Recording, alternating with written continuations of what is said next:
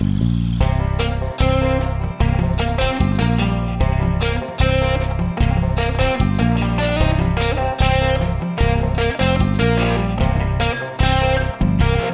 aí, pessoal, sejam bem-vindos ao novo episódio do nosso querido podcast, o Peer to Peer.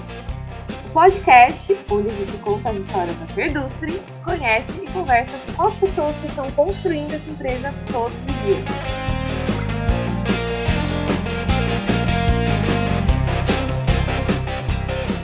Hoje eu, Isabela e o James. Dá um oizinho aí, James. Bom dia, pessoal. Iremos bater um papo com o responsável pela construção do time de engenharia, que exerce um papel fundamental na operação da empresa, o Juliano, mais conhecido como Fala Ouro. Ele, ele, que é engenheiro raiz, pai da Maria e não perde uma oportunidade de copiar as camisas de férias do Silvio Santos. Seja bem-vindo, Fala Ouro! Boa, a introdução foi surpresa aí, mas eu gostei. As camisas do Silvio Santos, acho que representa bem o, o resumo do, do perfil. A marca registrada, né? A marca registrada. Bom, Juliano, bem-vindo aí ao nosso podcast. Você que já é um colaborador da Peer Industry há bastante tempo. E vamos começar o nosso papo falando um pouco da, de como, como você era na sua infância. É, aonde foi que você nasceu? Conta pra gente, o pessoal tá interessado em saber. Da onde vem o Palaoro? Boa, galera. Boa. Bom, obrigado pela oportunidade aí. Acho muito massa o peer-to-peer. -peer. É...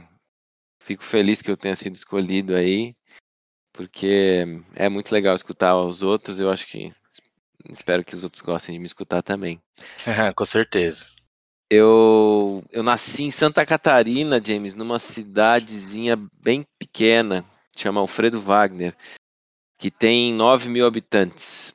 Na verdade, eu nasci em Florianópolis, mas só para usar a maternidade, vai. Eu me considero de, de Alfredo Wagner, que fica a 100, 100 quilômetros de Florianópolis.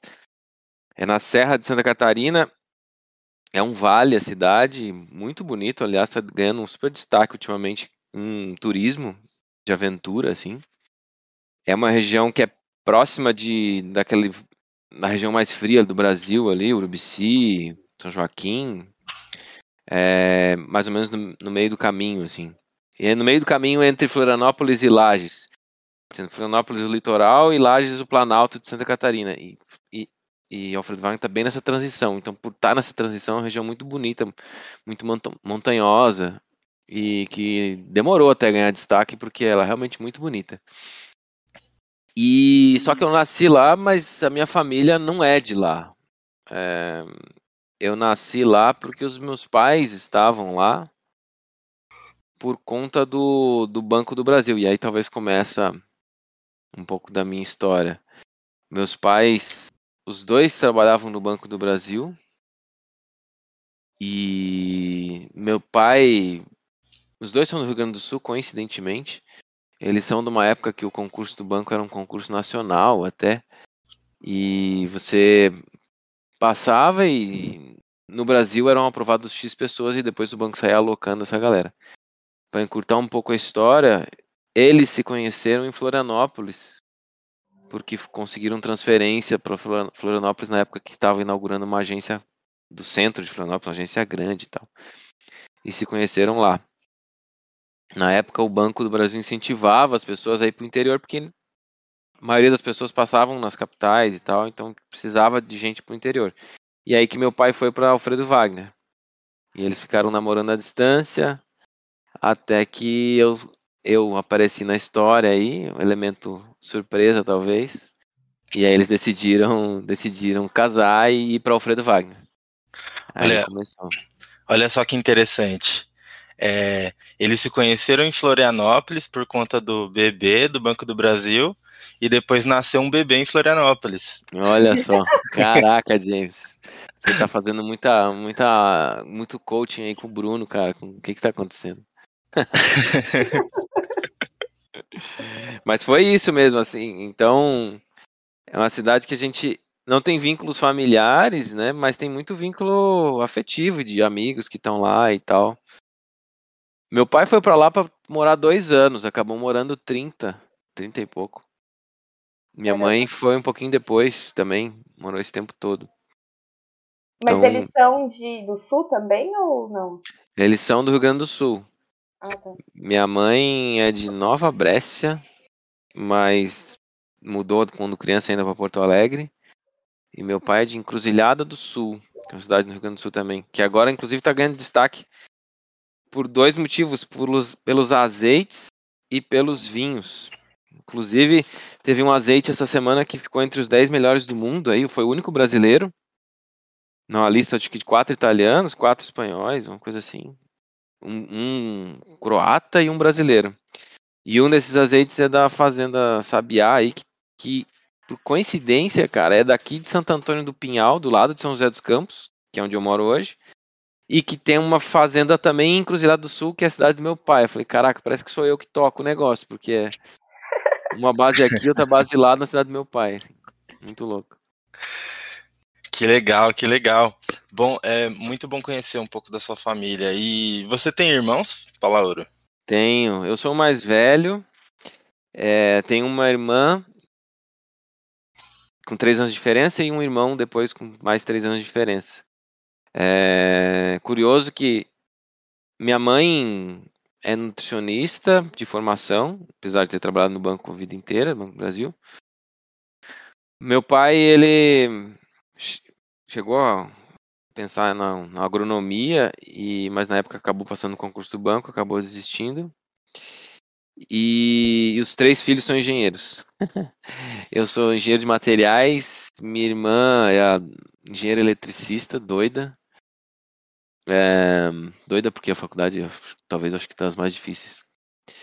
E meu irmão também é engenheiro de materiais, mas meu irmão acabou abrindo uma oficina mecânica porque a paixão dele é carro e tal, e ele, ele, é, ele tem uma oficina em Floripa.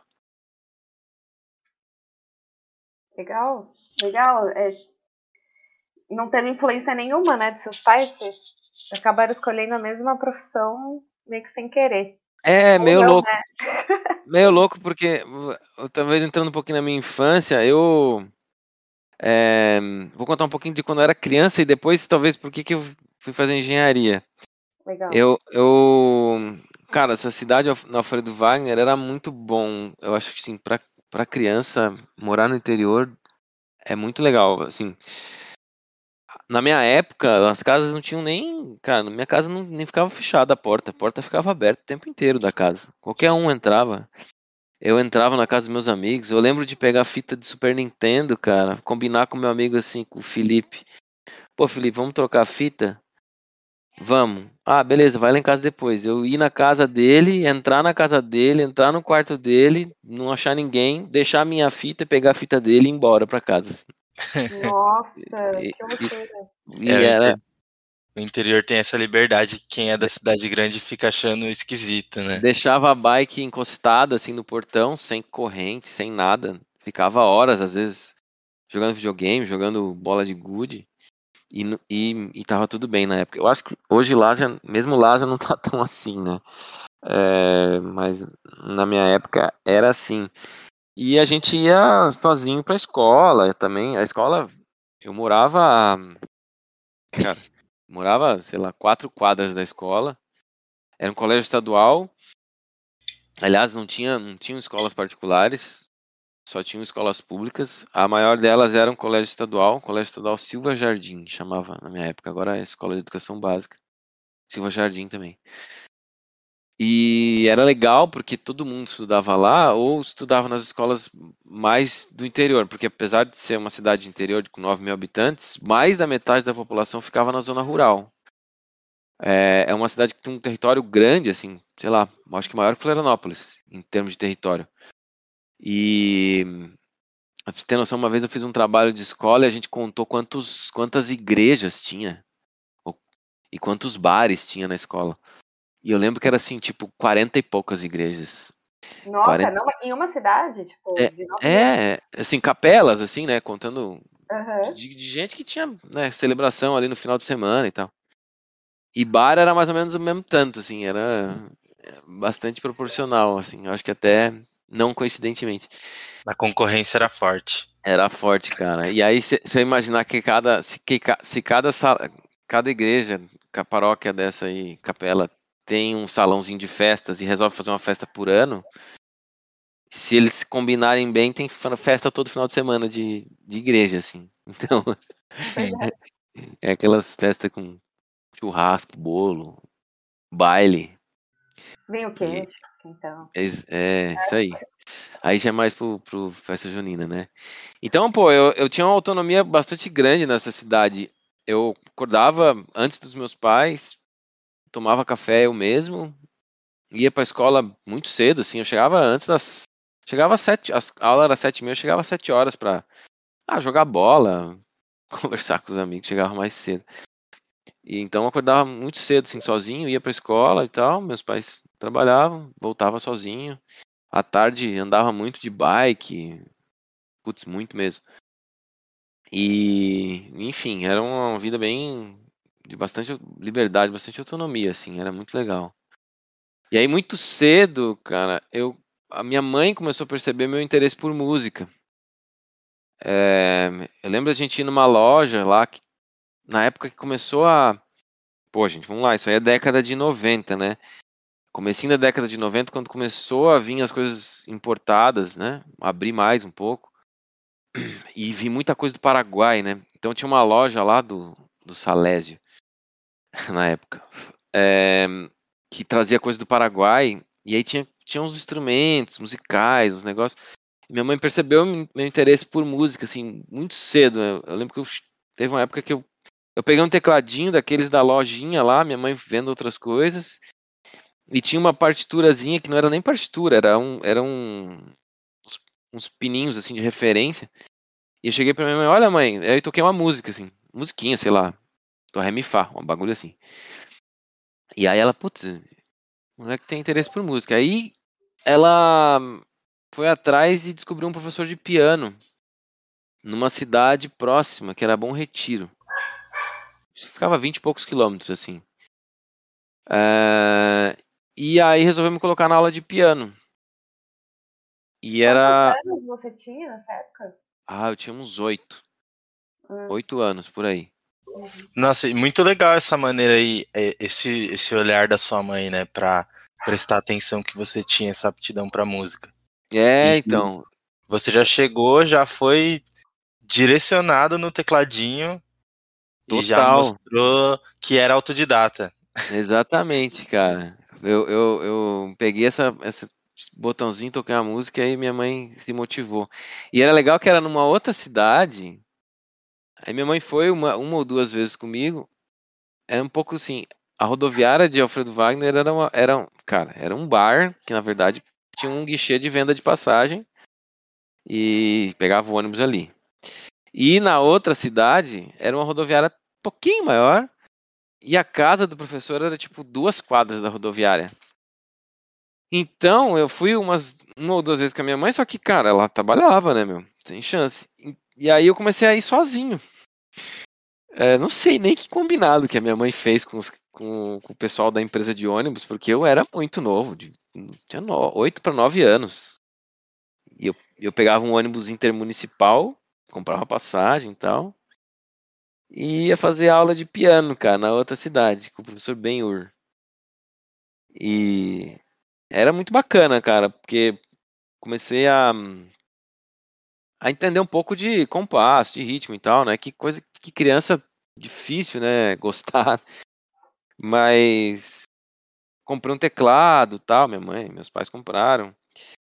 E aí fiquei um tempo indo assim e depois a minha mãe montou um Cara, começou a convencer uma galera lá de Alfredo Wagner a fazer aula também para juntar uma turma suficiente para que o professor viesse dar aula na cidade e não eu fosse de ônibus lá, sozinho com oito anos de idade. E aí foi isso que aconteceu. Acho que quando eu tinha uns 10 anos, o professor já vinha na cidade. E ia fazer comecei a fazer um piano clássico e tal. É, não. Ó, criança, né, cara? Comecei a achar um pouco chato, assim. Piano clássico. Até lembro as músicas ainda, até hoje, mas. Aí, mas logo depois apareceu um.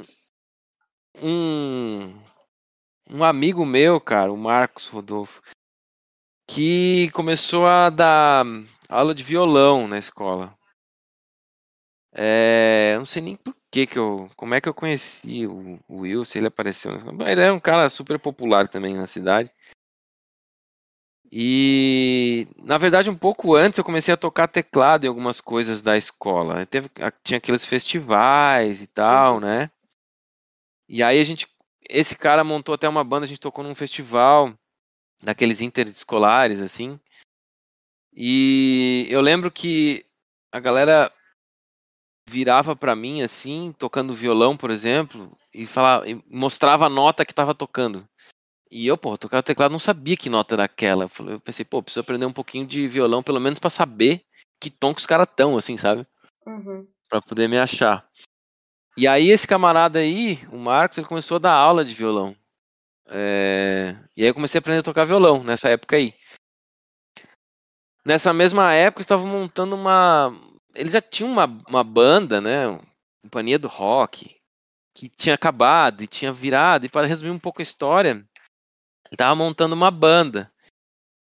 E aí eu fui convidado para tocar teclado nessa banda. É, eu tinha, sei lá, 11 anos. 12. Caramba! Caramba, Juliano. E os, é, e os caras deviam ter 18, 20, sei lá, por aí. Novinho. E a gente começou a tocar, cara, e o negócio começou a, a dar certo, assim, a gente começou a tocar num, numas é, boatezinhas, assim, né? É, discoteca.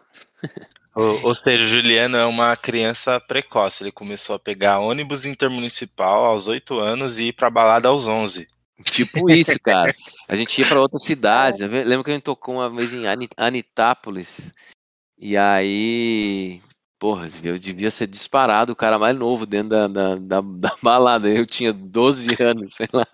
Como que fazia, né, para entrar? Sei lá, cara, para viajar, para tudo, né?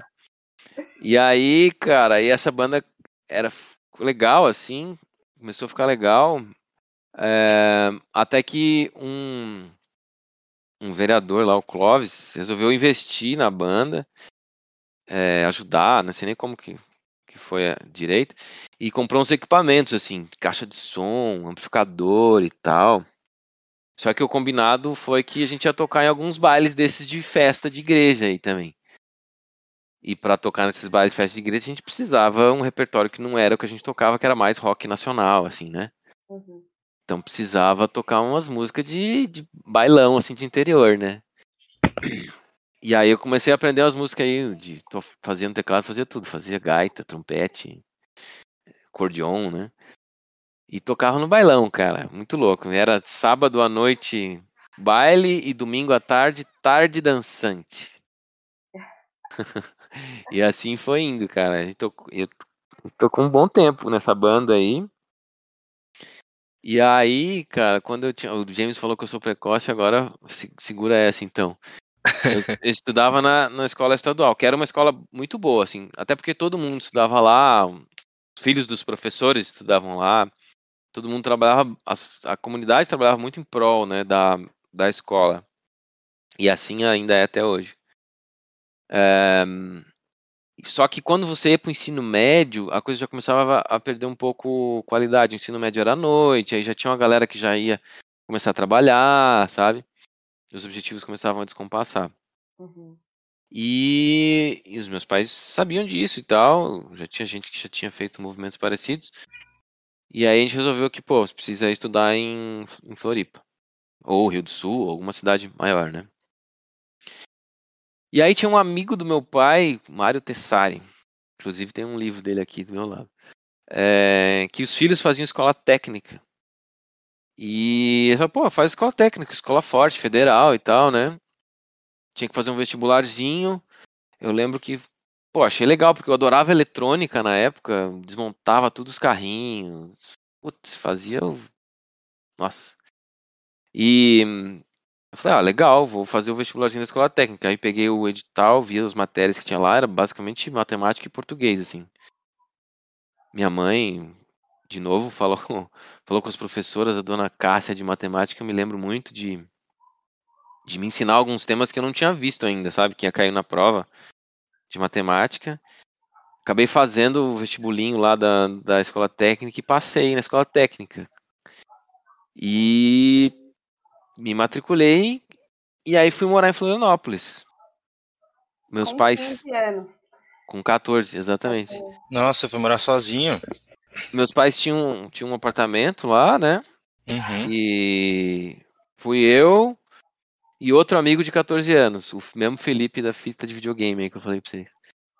É, ele também tinha passado na escola técnica.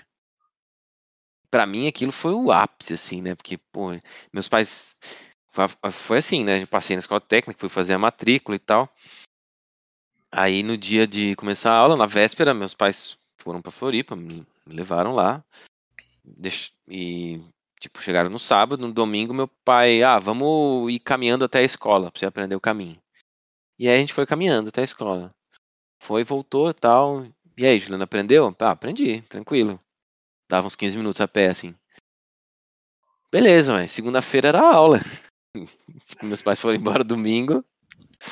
E, e a segunda-feira era aula. Meu amigo veio também, de 14 anos. Ele não tava curtindo muita ideia, no começo até não tava gostando de morar sozinho. E eu tava curtindo a beça, assim. Eu falei, caraca, que liberdade, velho. Aí, tanto é que eu fui na padaria, assim, nos primeiros dias. Pensei, porra, vou- né, eu ganhava uma grana pra passar a semana, fiz as contas, falei, não, acho que dá pra comprar um chocolate. E olhei na hora de pagar, tinha vendia cigarro. Pensei, me vê dois cigarros soltos, vendia cigarro solto na padaria lá do lado. Aí comprei dois cigarros soltos, cheguei em casa com meu amigo, ó, velho, comprei dois cigarros pra mim e pra você. Aí os dois idiotas lá fumando cigarro do apartamento. Ele fumou um bom tempo depois, eu acho que eu tenho um pouco de culpa no. Talvez fumaria por outros motivos. Eu nunca mais fumei, eu odiei aquele troço. Mas era, era aquela liberdade, 14 anos, né, cara, morando sozinho. Eu pegava assim, eu tinha aula de manhã, à tarde eu saía e disse, ah, agora eu vou caminhar pra esse lado. Não tinha celular, né, GPS, nada. Uhum. Vou caminhar pra esse lado. Aí, aí, aí, eu caminhava uns 20 minutos, eu disse, ah, agora eu vou voltar. E assim eu fui conhecendo Florianópolis, cara. Aí depois eu comecei a pegar ônibus, aí logo nos primeiros primeiros meses meus pais resolveram comprar um cachorro lá para Alfredo Wagner, e o cachorro era lá de Florianópolis, aí eu peguei um ônibus para ir buscar o cachorro. E assim eu fui indo conhecendo Florianópolis. Caramba, que legal. Tipo, eu fico pensando nos seus pais, assim, né? Porque você acha que eles tinham essa consciência do tipo, essa confiança na educação que ele deu pra você, pros seus irmãos, de que você conseguir, conseguiria, tipo, ter responsabilidade para morar sozinho com 14 anos? Ou você acha que eles não tinham consciência disso, que foi uma decisão meio que podia acreditar que ia dar certo e é isso aí? Eu, eu preciso ter um dia conversar com eles sobre isso, assim, sobre esse sentimento, principalmente agora que eu sou pai, né? Porque eu acho que é claro que eles ficaram preocupados, né? Hum, hum, Pô, deixar sozinho, virar as costas, deixar o moleque sozinho em Florianópolis, cara. É... Então, claro que eu voltava todo final de semana e tal, meus pais acompanhavam as notas, até tomei umas, umas notas baixas no começo, mas, pô, era esperado, né? Fui pra uma escola muito mais forte. Uhum. É, mas eu tenho, não tenho dúvida nenhuma que eles tinham preocupação. Só que, por outro lado, cara, aquilo era, aquilo foi de uma importância assim para minha formação, sabe? Que, que eu acho que a consciência deles em relação a isso era, era maior, sabe? E naquela época não, não tinha muita alternativa, né, cara? Não- Pô, meus pais trabalhavam numa agência interior. É, os outros dois filhos lá já tinha gente que tinha feito um movimento parecido, tinha uns filhos dos colegas que já tinham ido estudar em outra cidade, em Rio do Sul, que era uma cidade menor que Florianópolis, mas ainda assim uma boa cidade. Aqui, inclusive, morou um mês, esse, eu e esse meu amigo de 14 anos, depois vieram mais dois amigos de 17 anos, o Diogo e o Xande, para morar, eles estavam fazendo terceirão. Então era uma, era uma república de dois caras de 17 anos e dois caras de 14. E, então, assim, já tinha gente, que- e eram gente de Alfredo Wagner também. Então, já tinha gente que tinha feito movimentos parecidos, para ele também ter um pouco de confiança, mas, cara, eu acho que a necessidade e a aposta, assim, superaram a, a preocupação, né? Uhum. Mas eu, eu acho que foi um movimento de- bastante corajoso deles, assim. Muito. Admiro bastante, inclusive. É, fico me, tentando me colocar no lugar, pensando como é que vai ser. Tipo, imagina a Maria com 14 anos e, e, cara, realmente. Sendo que a gente vive num mundo de muito mais possibilidade de comunicação e tal, né? Enfim. É, eu acho É, que não os tempos são outros. É, são outros tempos, exatamente o que eu ia falar. Não dá muito pra fazer essa comparação hoje. Mas- É, eu sei lá se os tempos eram outros ou se a gente sabia de menos, sabe? Do que acontecia. Também, também. Eu acho que é um pouco dos dois. É. Meu, muito legal. E eu fiquei, né, escutando essa história. E você tinha. Você começou a ter interesse com música. Então era uma coisa mais voltada para artes, assim. Aí depois você comentou que tinha interesse em eletrônica também. Gostava de ficar desmontando as coisas. É, são duas coisas, tipo, bem diferentes, né? Uma da outra, assim. É, são e não são, Isa, porque música é física pura no fim da história. É claro que tem a habilidade do músico e a sensibilidade, né? Uhum. Mas a, ma- a- a matemática por trás é, é muito interessante, né? Eu não vou dizer que eu aprendi essa matemática, mas a lógica de construção de harmonias e tal, ela tem, um, tem uma, uma matemática assim. Eu sempre tive também interesse por muitas coisas, né? Tenho esse defeitinho aí. A gente acaba não não se especializando muito. E aí, ma- mas acabou que começou a conflitar um pouco também a, a música, porque a banda, na época, eu fui para Floripa e continuei na banda, de final de semana. Começou a virar um negócio muito sério, assim, sabe? Porque to- tinha compromisso, né, de tocar final de semana, pô, tinha festa da igreja lá, não podia faltar, né? Uhum. É, E você era o homem multi-instrumentos, né? Porque um É, teclado pode ser vários instrumentos. É, cara, e puta, eu nunca lembrava o solo das músicas. Tinha, um- tinha um baterista que ficava soprando o solo lá pra mim, era muito doido. E aí, e aí, e a gente toca, pô, a gente tocou num carnaval, cara. Foi muito louco, porque nesse carnaval, a gente tocou no carnaval da cidade, lá do clube da cidade. E a gente, a prefeitura resolveu contratar mais, mais músicos. Então, nessa, nesse dia, cara, vamos, tinha uma vocalista mulher, dois vocalistas homens, sendo o Will lá, meu amigo Marcos, um deles. Guitarra, acho que tinha dois, o Fred e o, e o Kojeka. Baixo. é, eu de teclado, três caras de sopro, tinha dez músicos no palco. Porra, era uma banda de respeito, assim, sabe? E, então o negócio começou a ficar meio sério. E começou a conflitar um pouco com, pô, eu ia final de semana para Alfredo Wagner para ver meus pais, mas daí chegava, já deixava minha mochila, já ia para ensaiar, ensaio, sábado de manhã, e já ia, já ia tocar sábado à tarde. Domingo chegava à tarde, perdia o último ônibus, tinha que dar um jeito para Floripa. Putz. Começou a ficar meio conflitante assim, sabe? E era longe, né? Você falou que Alfredo Wagner era 100 quilômetros de Florianópolis. Era era 100 quilômetros, exatamente. E eu e aí eu na escola técnica, né, olhando aí no primeiro ano acabou que eu peguei uma transição na escola técnica, no primeiro ano foi só ensino médio, mas no segundo ano eu já comecei a estudar de manhã e de tarde, à tarde eu fazia eletrônica. Então, pô, eu ficava o dia inteiro na escola, é, depois final de semana ia para Alfredo sa- tipo, começou a ficar uma coisa conflitante assim. Nessa época ainda no final do, do primeiro ano eu comecei a namorar uma menina lá de Alfredo Wagner.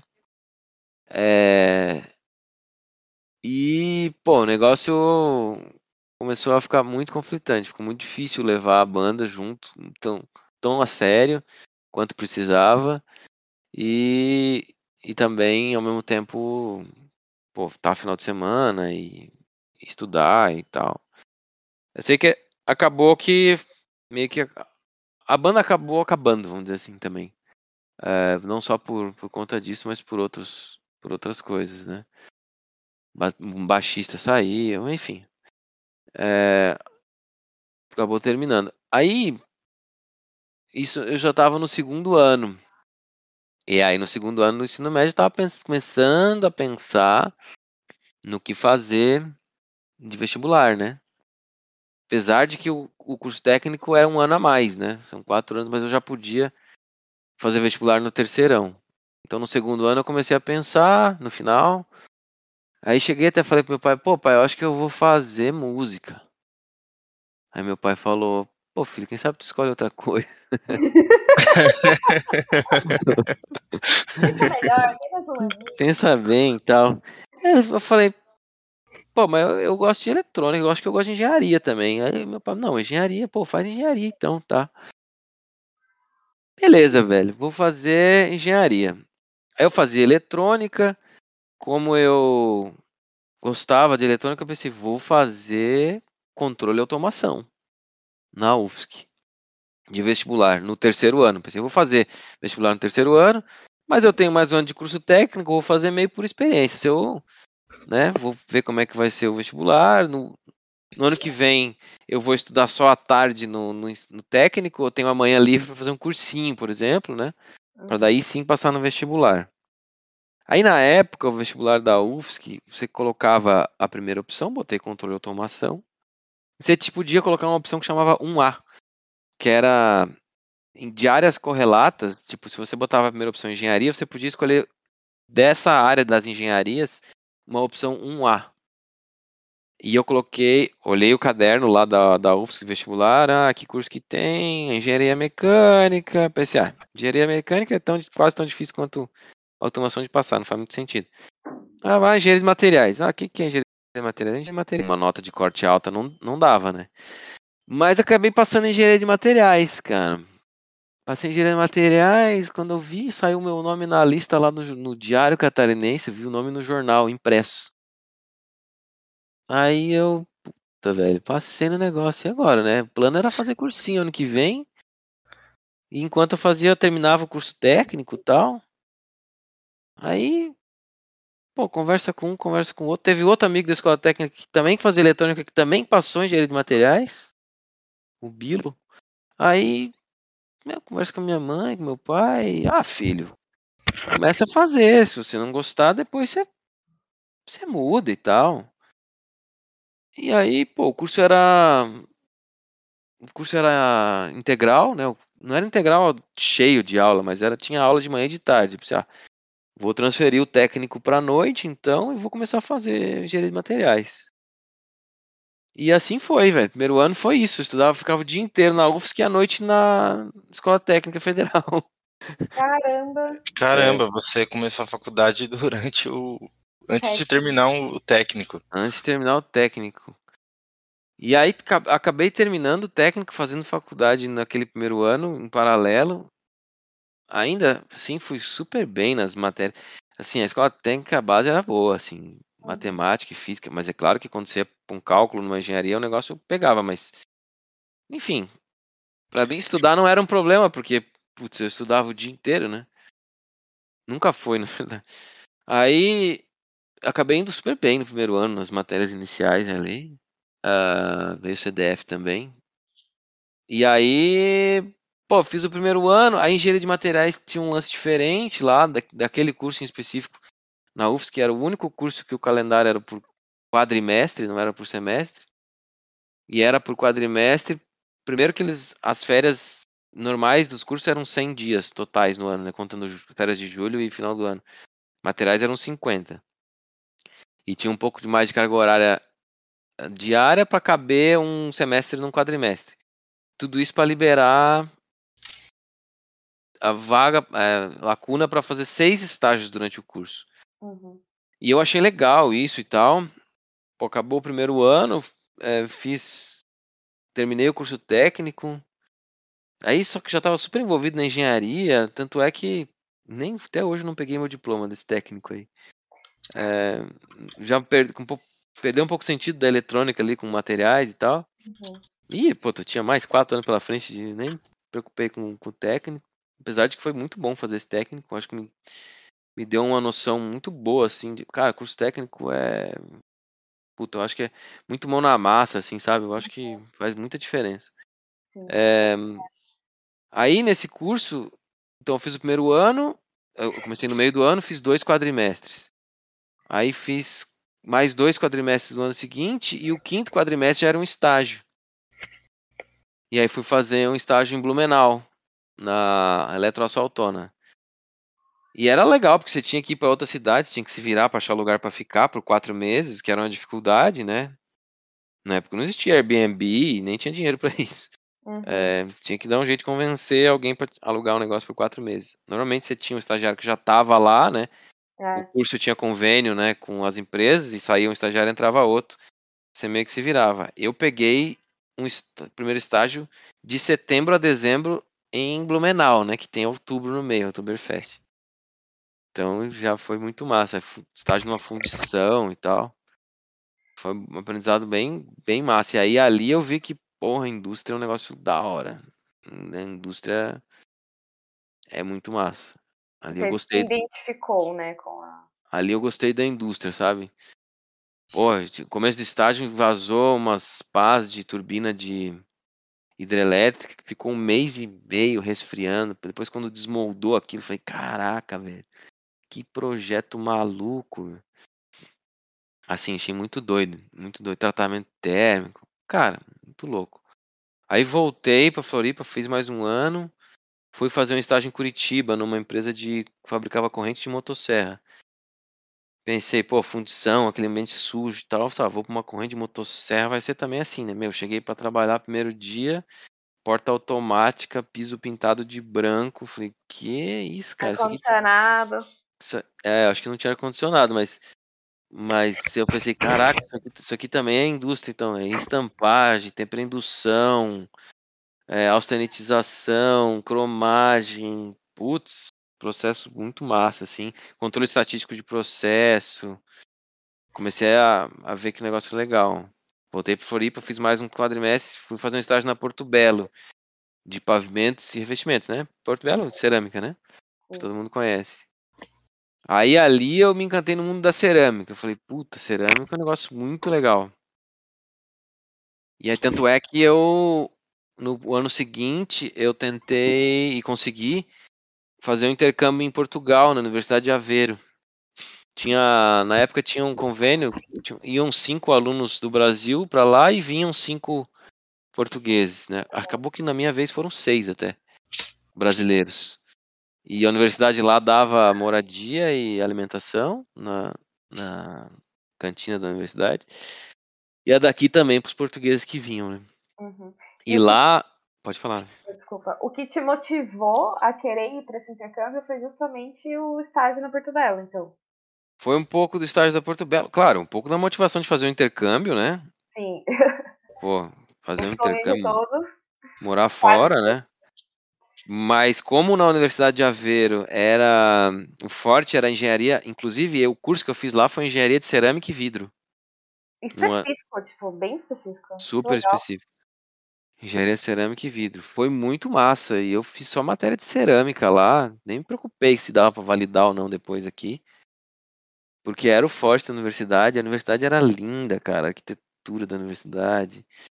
E morar em Portugal, puta, foi foi muito bom assim.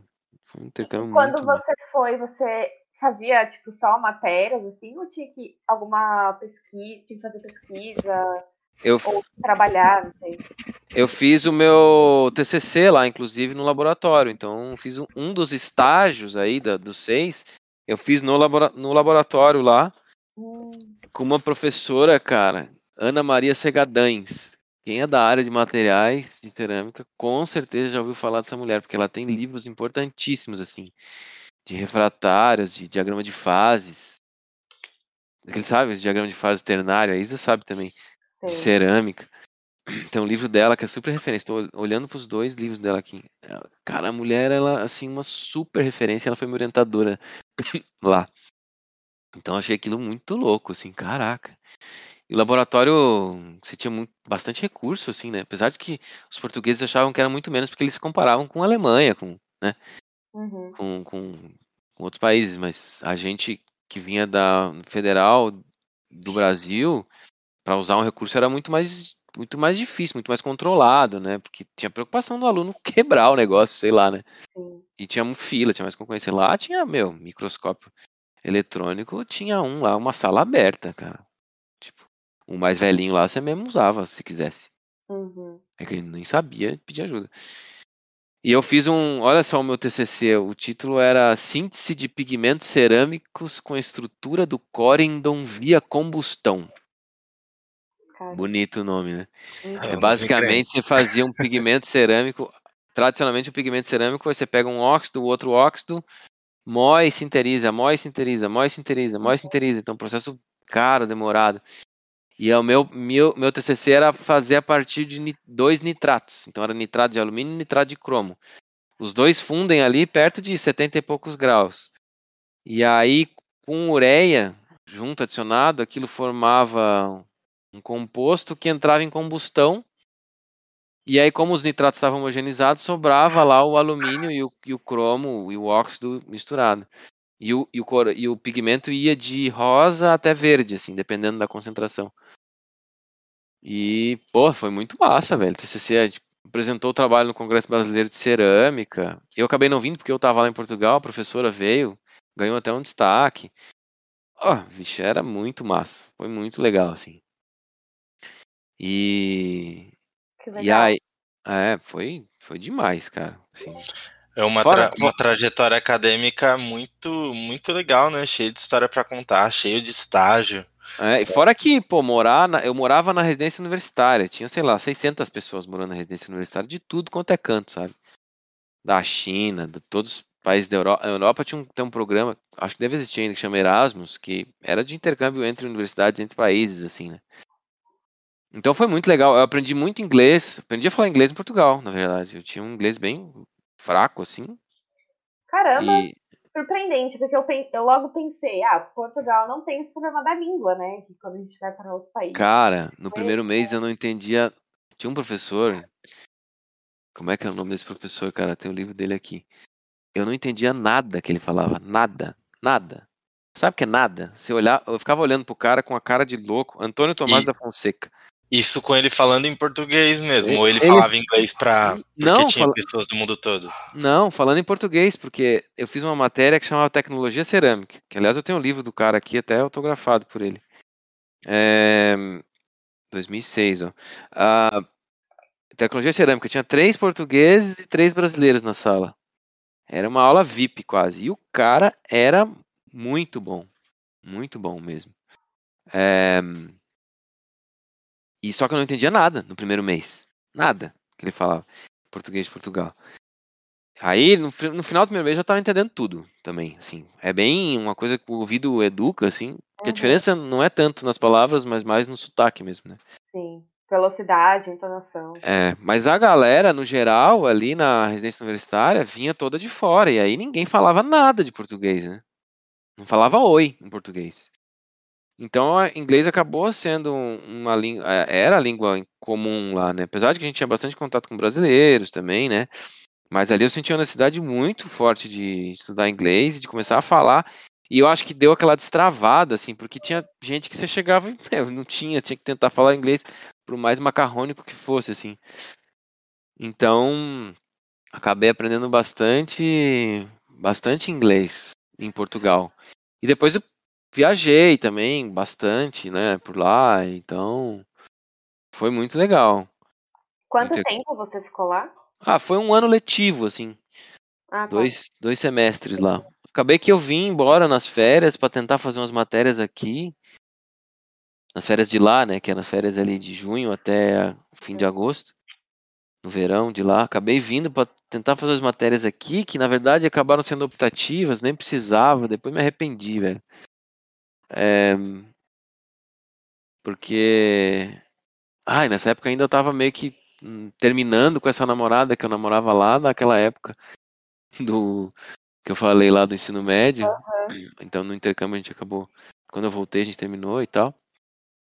Então eu acabei decidindo voltar e tal. Quando- aí eu passei umas duas semanas no Brasil, no inverno. Eu falei, cara, que furada, devia ter ficado lá, porque eu podia ter aproveitado mais, fazendo aulas extras lá e tal, e aproveitado um pouco do verão na Europa, né? Uhum. Mas enfim, essa é a, é a vida do. De Os gente. dilemas de um estudante. Exatamente. Intercambista. Eu É. também passei por isso. É, uma furada, né? Voltar ou ficar? É difícil. Difícil. Aí eu voltei. Mas só uma pergunta aqui de curiosidade. É... Como o James falou, vemos aí uma história acadêmica de muito sucesso. E aí, mas qual era aquela matéria da faculdade que, tipo, você não gostava de jeito nenhum? Se teve, né? Não sei, às vezes nem teve. Mas que você não gostava, no sindicato, até, sei lá, não tirou notas muito boas. O que pelo Cara, jeito é meio difícil, né, Paulo?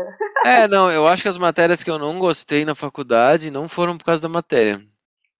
Foram por causa do professor. Hum. É, por exemplo, eu fiz cálculo 3, eu fiz cálculo, cálculo 1 com a Márcia Mantelli, que, pô, bota no Google aí, a mulher é referência, assim. Pesquisadora altíssimo nível, assim.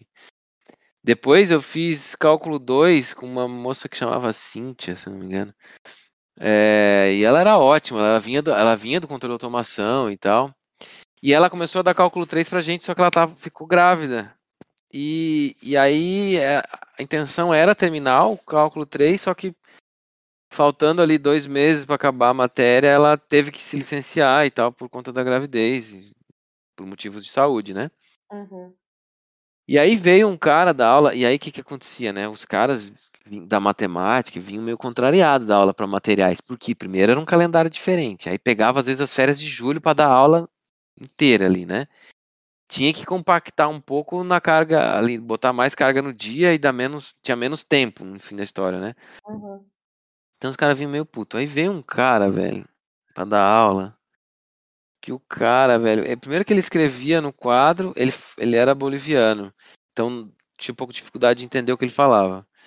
É, aí ele escrevia no quadro e a barriga dele apagava, assim, a própria barriga apagava, então você não conseguia copiar muita coisa. E aí, cara, mas mesmo assim, eu pensei, eu, eu tinha feito uma prova com a Cíntia, tinha tirado 9. Pensei, vamos fazer a prova desse camarada aí, né? Tirei 3,5. Falei, caralho, 3,5? Não é possível. Aí, aí mexeram com a cabeça do, do Palauro. Aí, só, só que aí eu pensei, não, professor, é, só que ele não entregava a prova. Pra você ver o que tinha errado. Ah. Não, professor, mas, mas eu gostaria de ver a prova pra ver o que eu errei e tal. Não, não. No final do, do matéria a gente, a gente pode ver isso aí. Então, oh, tipo, você não, você não sabia que você tinha errado, mas aí eu peguei e falei, pô, esse cara tá de sacanagem, beleza. Vou pra próxima. Vamos pra próxima prova. Aí, cara, estudei feito um maluco, assim. E eu, quando estudo, é tipo, resolvi todos os exercícios que ele passou no quadro, todos que tinha no livro. E aí, cara, sabia decore salteado, assim, a matéria. Fui pra prova, tirei 5,5.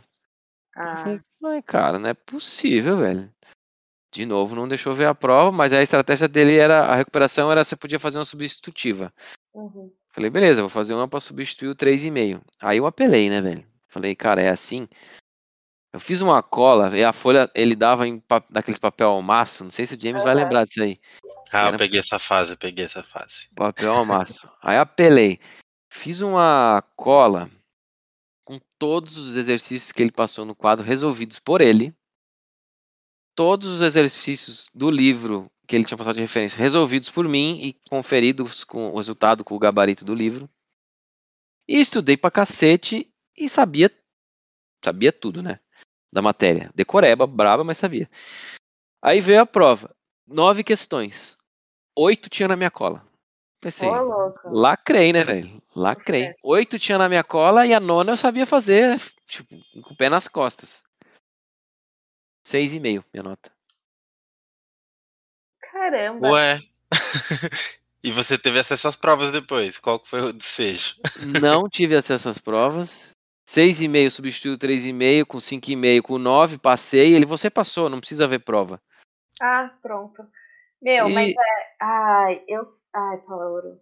Nossa, isso me lembra tanta coisa da faculdade, porque como tem professor, tipo, que ele quer ter a fama, né? Cara, não sei, eu acho que ele veio dar com raiva, sabe? Porque ele veio substituir é. uma professora. E a matéria era interessante. E é uma matéria que é até útil, né? Hoje, pô, era uma matéria de séries, série de Taylor, série, enfim. E integral, integral uhum. tripla e tal.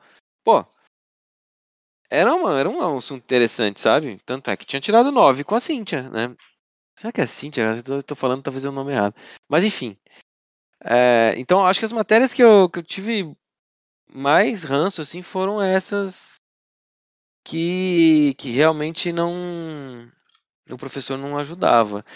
Por exemplo, física. Eu fiz física mecânica, né? Quais eram as físicas? Mecânica, depois veio. Um... Bom, eu não sei se é igual a minha, mas era térmica, mecânica. É, é termodinâmica veio, veio depois. É, não, é... tinha termodinâmica também. É que eu tive térmica. Era tipo. Ah, é. Ah, pode crer. Não, eu fiz, ah, eu fiz uma elétrica. Elétrica foi com um professor que ele era bom, mas ele tinha uma didática ruim. E, nossa, a turma era um monte de louco. E depois de física, que veio física quântica ali. Uhum. É, física 3 ou 4, essa eu já nem sei. Pô, foi com um cara que era, veio um doutorando da. Porque o professor não podia, não sei o que, a gente já vai, já vai vir um cara aí doutorando da de qualquer jeito, cara. Puta, não lembro o nome do cara. Se era custódio, acho que era um negócio assim. Puta, o cara deu uma aula de física quântica, cara. Animal, assim. Animal, animal. Porra, o cara era apaixonado por aquilo, assim, sabe? Foi muito bom. Assim. Então, pô, eu acho que ia, ia, ia, muito da, da didática do professor. Tem um professor, o, o chefe, é o Arcanjo Lenzi, que deu parte de resistência dos materiais e tal, né? Mecânica ali, viga e tal. Uhum. Puta, o cara era genial também, cara. Assim, e teve outros caras que já não foram tão legais, enfim. Eu acho que foi, era, era, mais, era mais nesse sentido. Mas eu sempre tive esse lance de tentar extrair o lado bom assim das coisas. Tanto é que eu fiz materiais inteiros sem ter certeza se era aquilo que eu queria da minha vida, mas eu achava interessante. E fui fazendo, assim. Quando eu vi, eu terminei o curso. Eu voltei.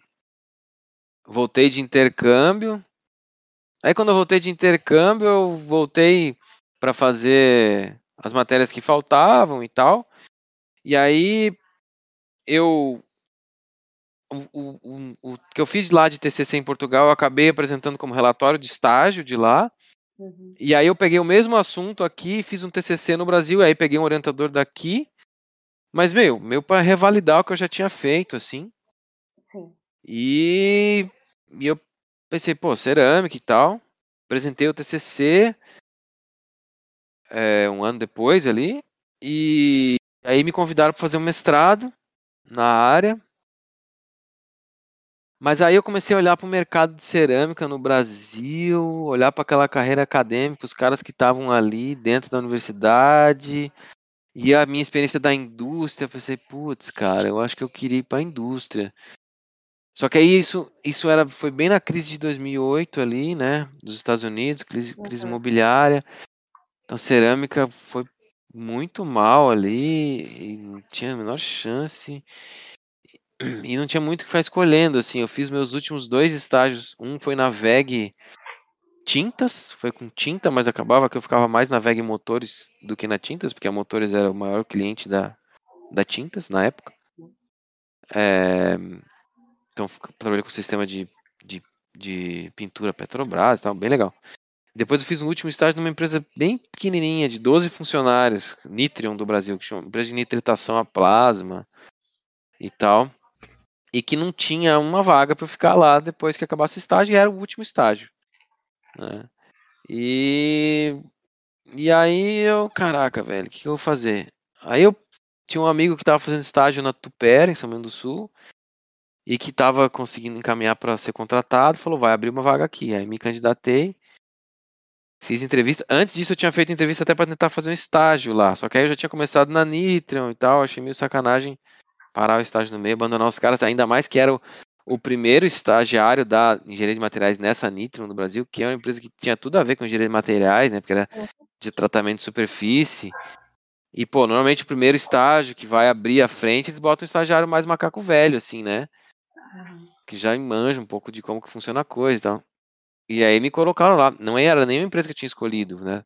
Me colocaram lá e eu me senti meio que na missão de, pô, cumprir esse papel, sabe? De É, abrir essa A- porta, né? abrir a porta e tal. E aí eu até falei com o professor na época, falei, pô, professor, apareceu uma vaga estágio lá e que com possibilidade de contratação depois e tal. Aí ele, pô, Juliano, se você fizer isso, depois você arranja emprego, fica tranquilo. Aí eu fui na, fui na dele e acabei fazendo estágio lá dentro. Mas acabei que depois fiz entrevista para uma vaga de ser efetivo na Tuper, que é para trabalhar com na unidade de sistemas de exaustão, de escapamento e tal. E, meu, crise de 2008, cara, a empresa era massa, não tava nem olhando se era cerâmico, se era vidro, se era, se era metal, se era o que, que for, né? A real é que você sabe da fac... sair da faculdade sem saber nada. Sim. E aí, e aí comecei a trabalhar lá, assim. Então foi meio, foi meio assim. As coisas foram meio acontecendo, né? Assim, pô, você vai vendo coisa, vai achando interessante e tal, e vai aproveitando as oportunidades. É, você vai conhecendo alguém, esse alguém te apresenta pra alguém, te leva pra algum lugar, aí você acaba fazendo estágio. A vida é bem assim mesmo, ainda mais que você estava sempre fazendo alguma coisa, ia bem nas matérias, então os professores deviam te, te direcionar para alguns lugares, né?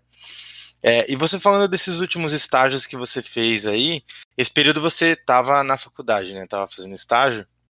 É, e a gente sabe que você estudou com várias pessoas que hoje em dia trabalham na.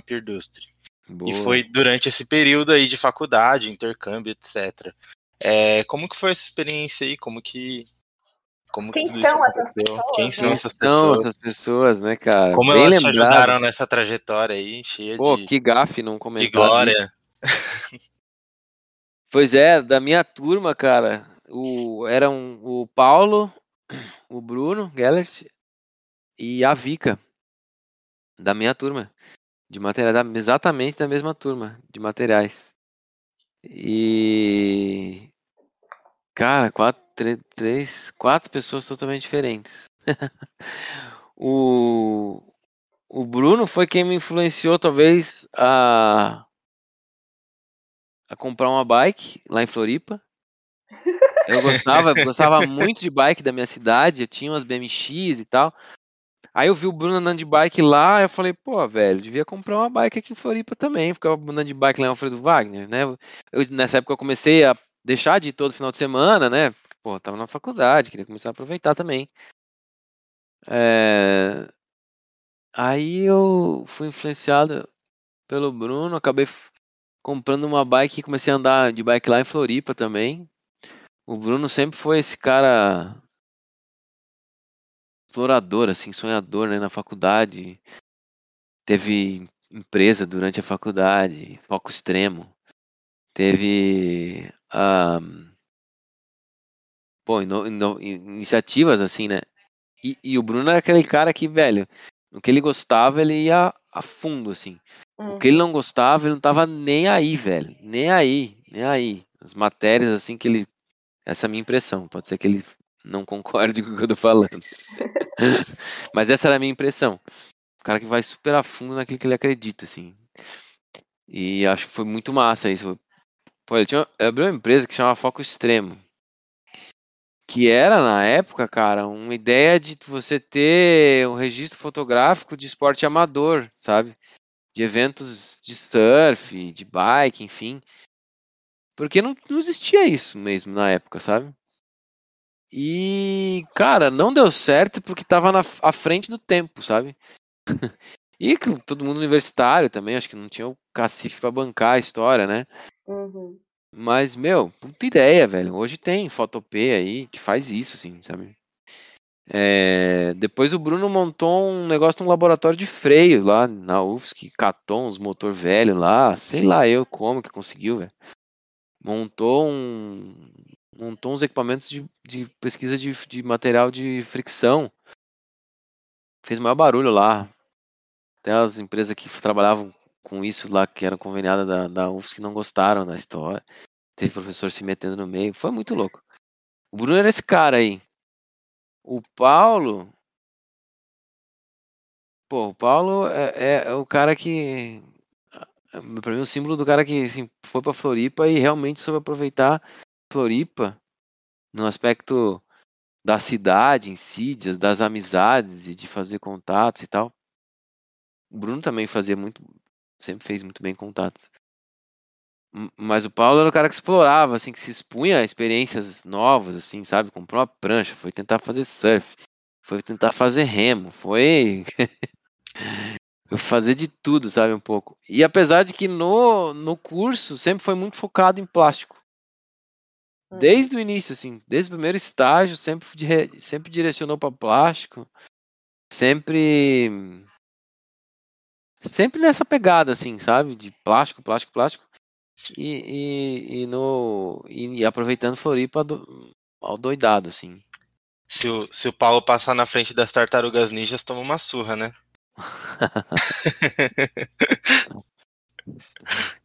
Não entendi a piada. Por causa do plástico.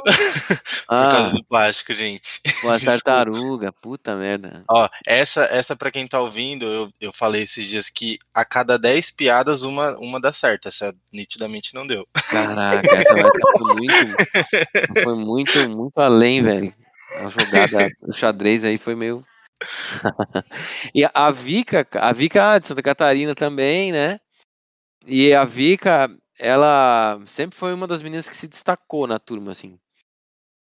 Tirou umas notas boas nas matérias de casca grossa, assim, de, de processo mesmo, sabe? De metálicos e tal. É, e, e, sempre foi muito. Essa pessoa muito expressiva, assim, né? Ela até, até hoje, né? Uhum. Ela é expressiva e tal. Então acho que ela, ela era um destaque ali entre as meninas da sala. Realmente se destacava e, e era um, um, jeito diferente, assim. Achei, sempre achei muito a personalidade dela muito muito massa, assim. E, e, e, e ela ia super bem na, na faculdade. Tomava uns pau numas matérias nada a ver e ia super bem numas outras difíceis. Nunca entendi essa lógica da Vika aí. Mas tudo bem. É, Mas... é a, a, pressão, a pessoa já sabe que a matéria é difícil, então é. já, pô, já vai focada em se dedicar. Que é e... mais ou menos, não vai tão focado assim. E festeira a Vika, hein? Nossa senhora, a Vika fazia festa dar com pau. Né? Nossa. Foi muito massa. E eu era o cara da escola técnica, né, velho? CDF, estudava o dia inteiro e tal. No primeiro ano. Aí até que no segundo ano. Aí começou a Aí eu me livrei da escola técnica e comecei a realmente poder participar um pouco mais. Que a galera fazia e comecei a ir menos para Alfredo Wagner e tal. E aí, pô, era uma turma bem heterogênea nesse aspecto, né? Mas no fim da história, o ponto em comum era o velho Barreiro. Né? Aí. aí ali no velho Barreiro, aí realmente todo mundo se igualava ali. Foi muito massa. Um bom ponto de conversão. É, ali era conversão. É, é muito, legal massa, essa cara. história de vocês, é muito legal ver como vocês interagem e ver como as coisas caminharam, né? Como que tá, como que tá hoje. É. É, eu acho que todo mundo tomou um caminho diferente, né? Eu fui trabalhando na Tuper e tal, o Bruno foi trabalhar na Velha Startup. O Bruno demorou uns dois anos a mais para se formar. O Paulo, plástico, plástico, plástico. A Vika ficou na cerâmica um tempo. E depois foi pra velha lá com o Bruno e tal. É, então, nós tomamos caminhos diferentes, assim, para depois se encontrar, né? Encontrar. Mas antes a gente falar dessa história aí de como, né, todo mundo se juntou de novo aqui na Perdustra e tal. É, vamos pular para suas. Pular não, né? Que já estava na, na linha do, do, tempo aí, né? Para suas experiências profissionais, tipo, que não foi no estágio, né? Que é isso você se formou tal. E aí a gente viu aqui algumas. Que você foi para Magnas antes da Mari, você trabalhou em outro lugar, não foi isso? Sim. LinkedIn, é... todas as experiências também, né? É, não, eu, eu, acho que tá mais ou menos. É, trabalhei nessa, nessa na Tuper de São Bento do Sul. Na verdade, era uma joint venture entre a Eberspecher e a Tuper. É, Eberspecher era uma, uma multinacional alemã e a Tuper lá de São Bento do Sul. Trabalhei na parte de sistema de exaustão. Trabalhei com processo, né? Então, especificando processo de, de fabricação de sistema de exaustão. Solda, dobra, de tubo, enfim, né? Uhum.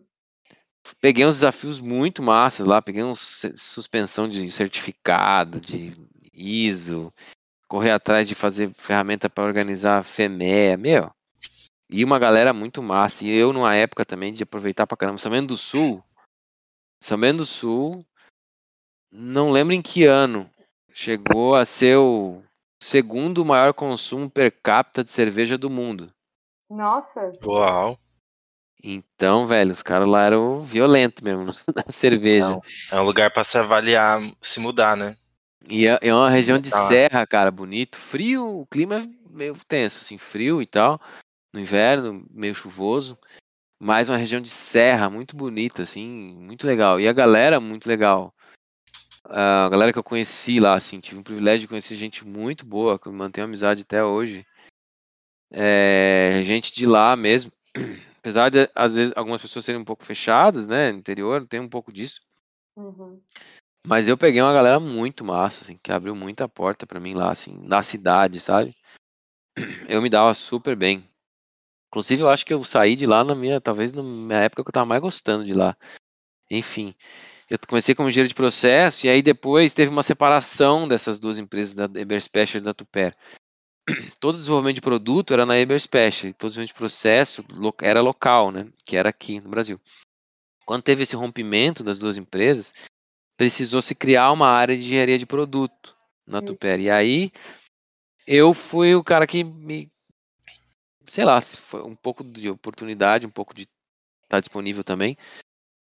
Mas foi o cara que foi um dos primeiros que foi para de produto. Eu, Maurício, que era um projetista. É, e aí foi contratado um camarada, o Léo, que era um cara da MWM, para ir para lá como supervisor de engenharia de produto.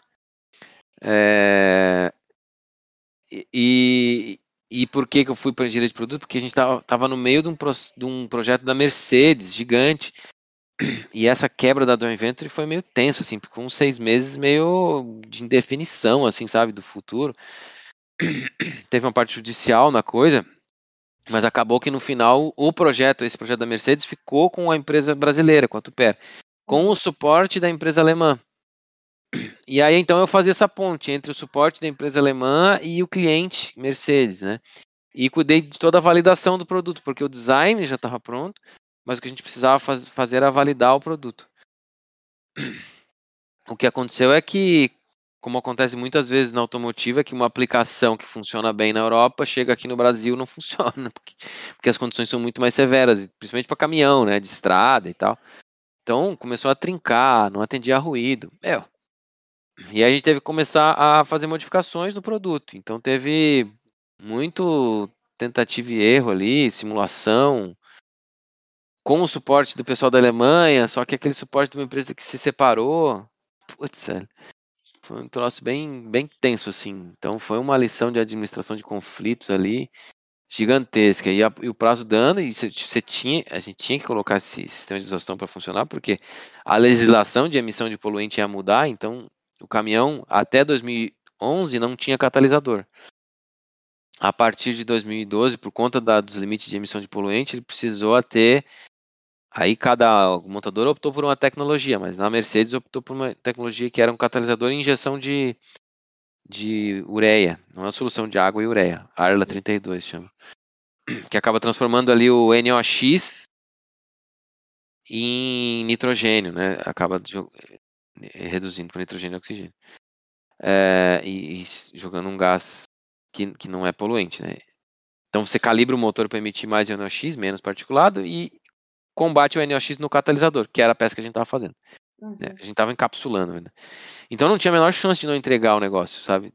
Precisou funcionar. Então, cara, teve assim, episódio de sair com um protótipo no porta-mala do golzinho da Tuper, lá de São Bento do Sul, e vim parar em Campinas, no campo de prova da Mercedes, com a galera da Mercedes também, que foi super parceira nesse projeto, para tentar descobrir as fontes de ruído, meter parafuso. No... Nossa, cara, foi muito massa, assim.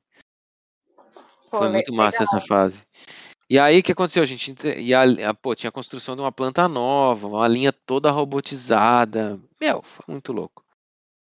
Uma e... baita oportunidade, né? Tipo, Meio que no início da sua carreira até. É, e a, e a Mercedes da Alemanha meio duvidando da capacidade da empresa local de fazer o projeto, e a Mercedes do Brasil meio dizendo, não, eles vão dar conta, respaldando, sabe?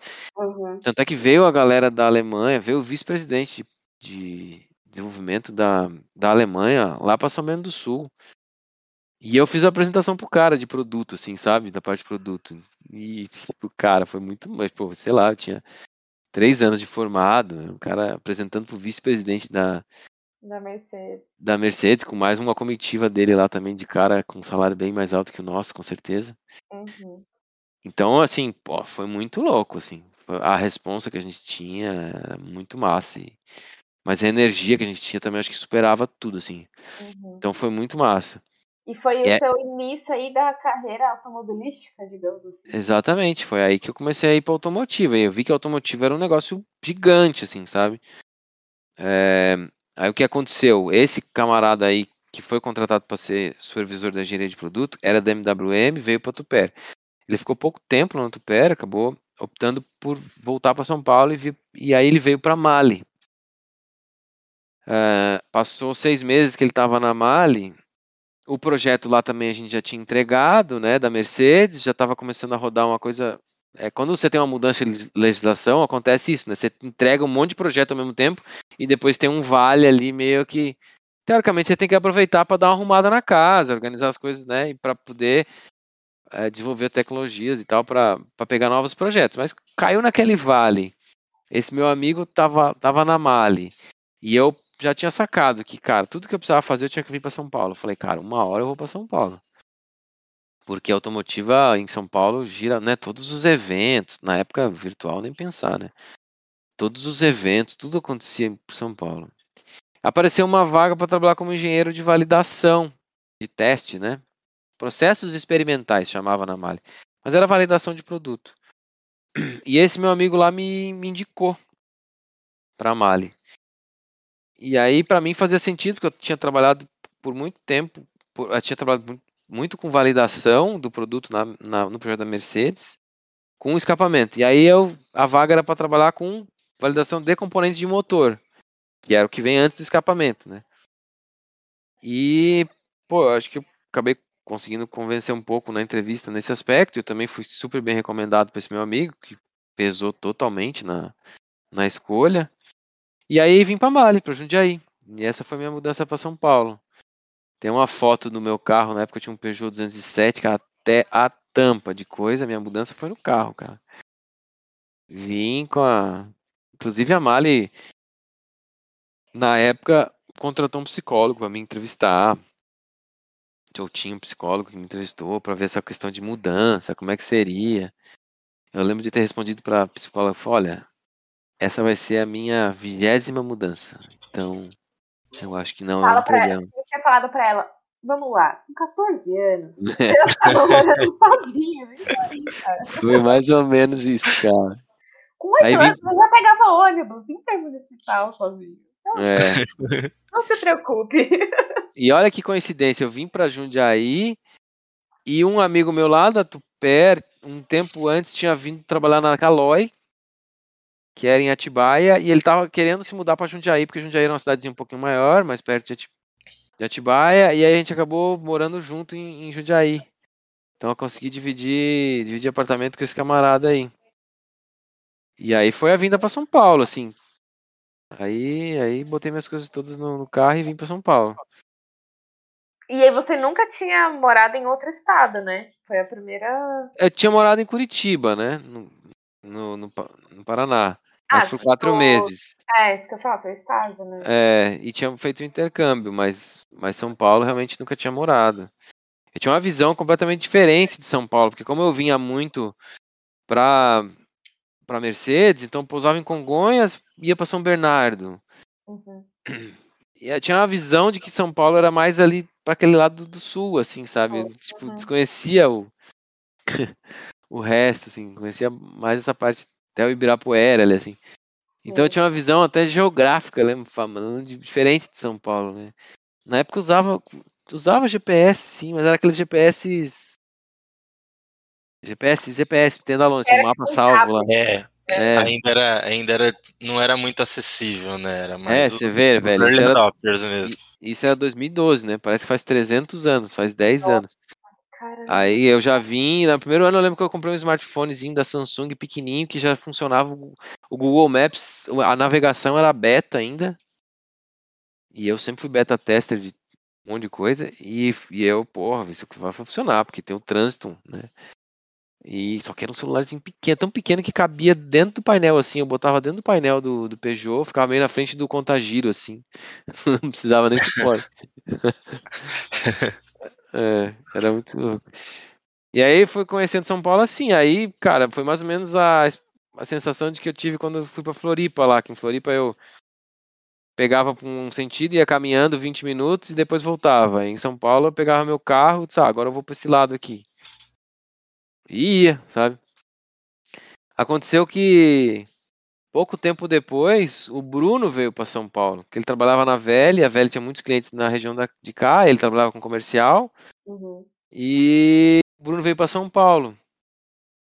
E aí talvez que a nossa amizade ficou mais, mais forte, sim, com certeza, porque na faculdade a gente se conhecia, andava de bike lá, mas aqui em São Paulo a amizade ficou muito mais forte. Eu passei aí quase todo final de semana, eu acho, pra casa do Bruno. Porque, era uma fase parecida, né? Conhecendo uhum. São Paulo. Aí eu conheci a Helga, figuraça também.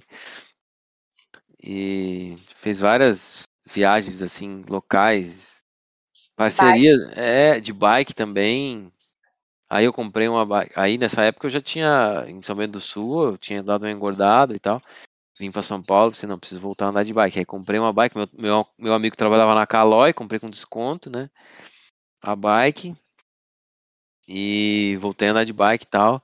Aí eu e o Bruno fizemos várias, vários rolês legais, assim. Tipo, eu lembro que um dos primeiros foi Campos do Jordão até Brasópolis, em Minas, de bike. É, fizemos é, Joanópolis Extrema, Monte Verde, de bike. Tipo, ia num dia voltava no outro, assim, de bike, sabe?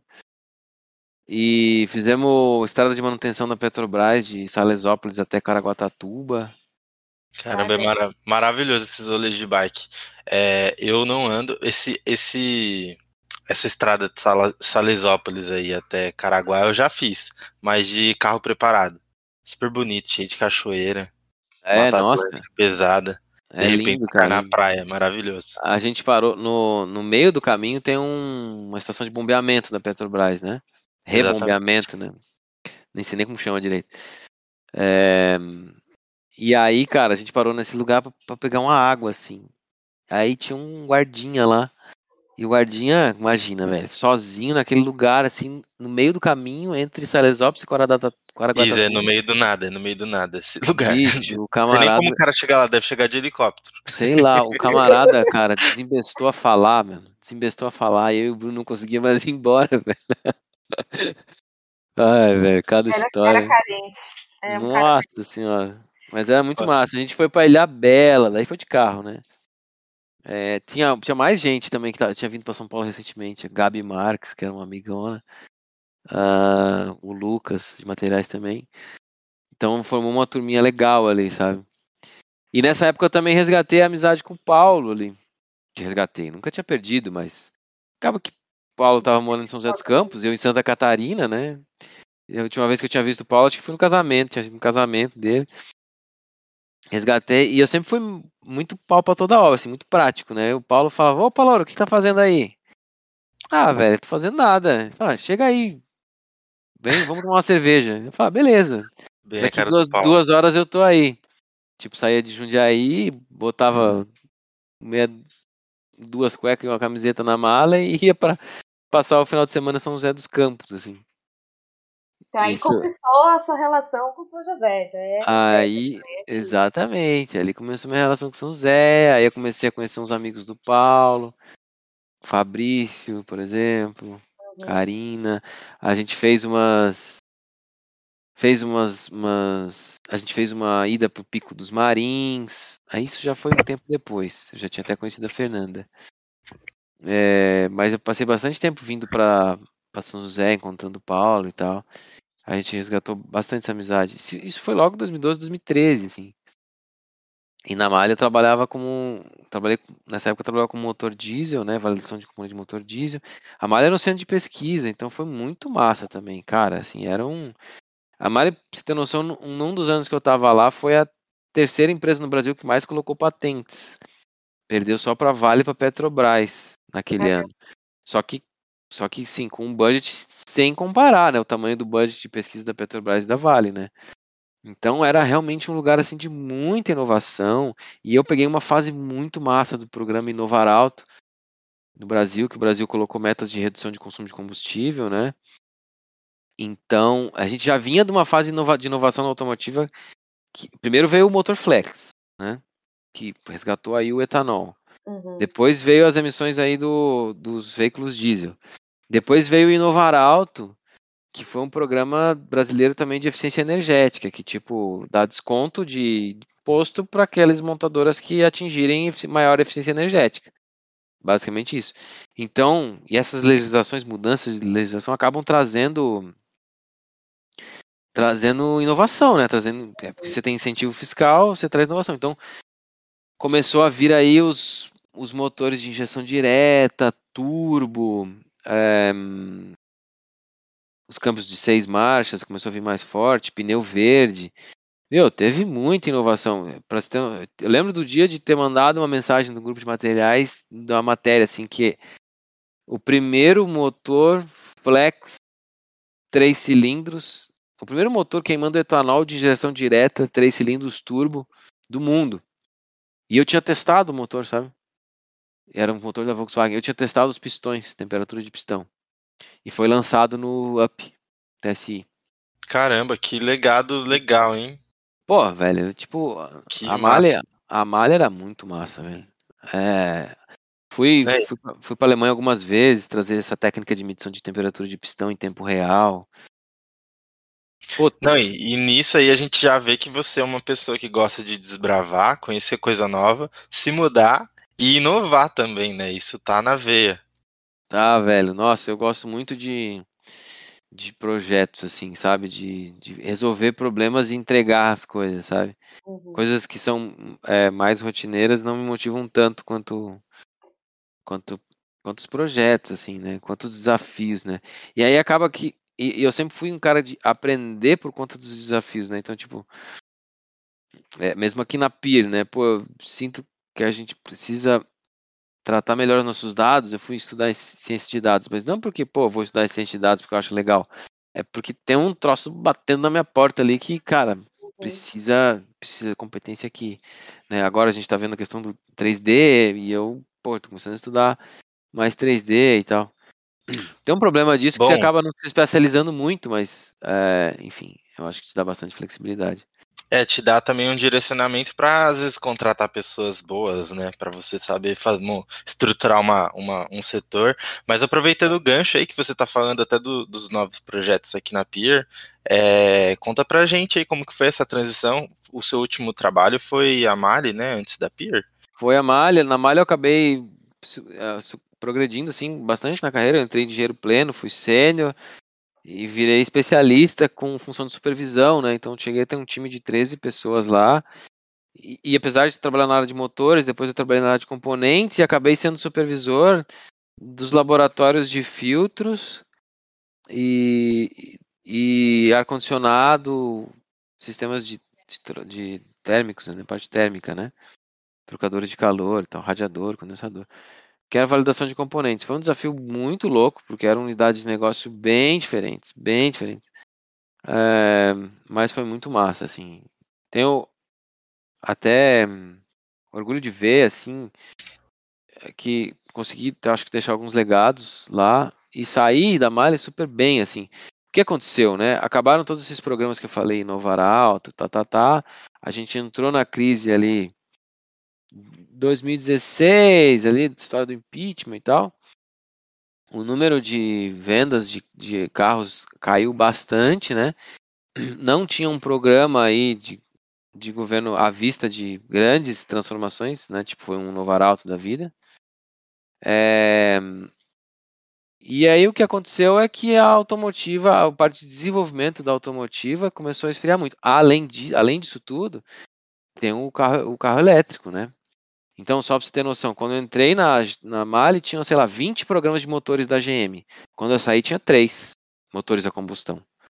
Então, a quantidade de grana sendo investida pelas montadoras e pelos sistemistas grandes aí em tecnologias de motores a combustão diminuiu drasticamente no mundo.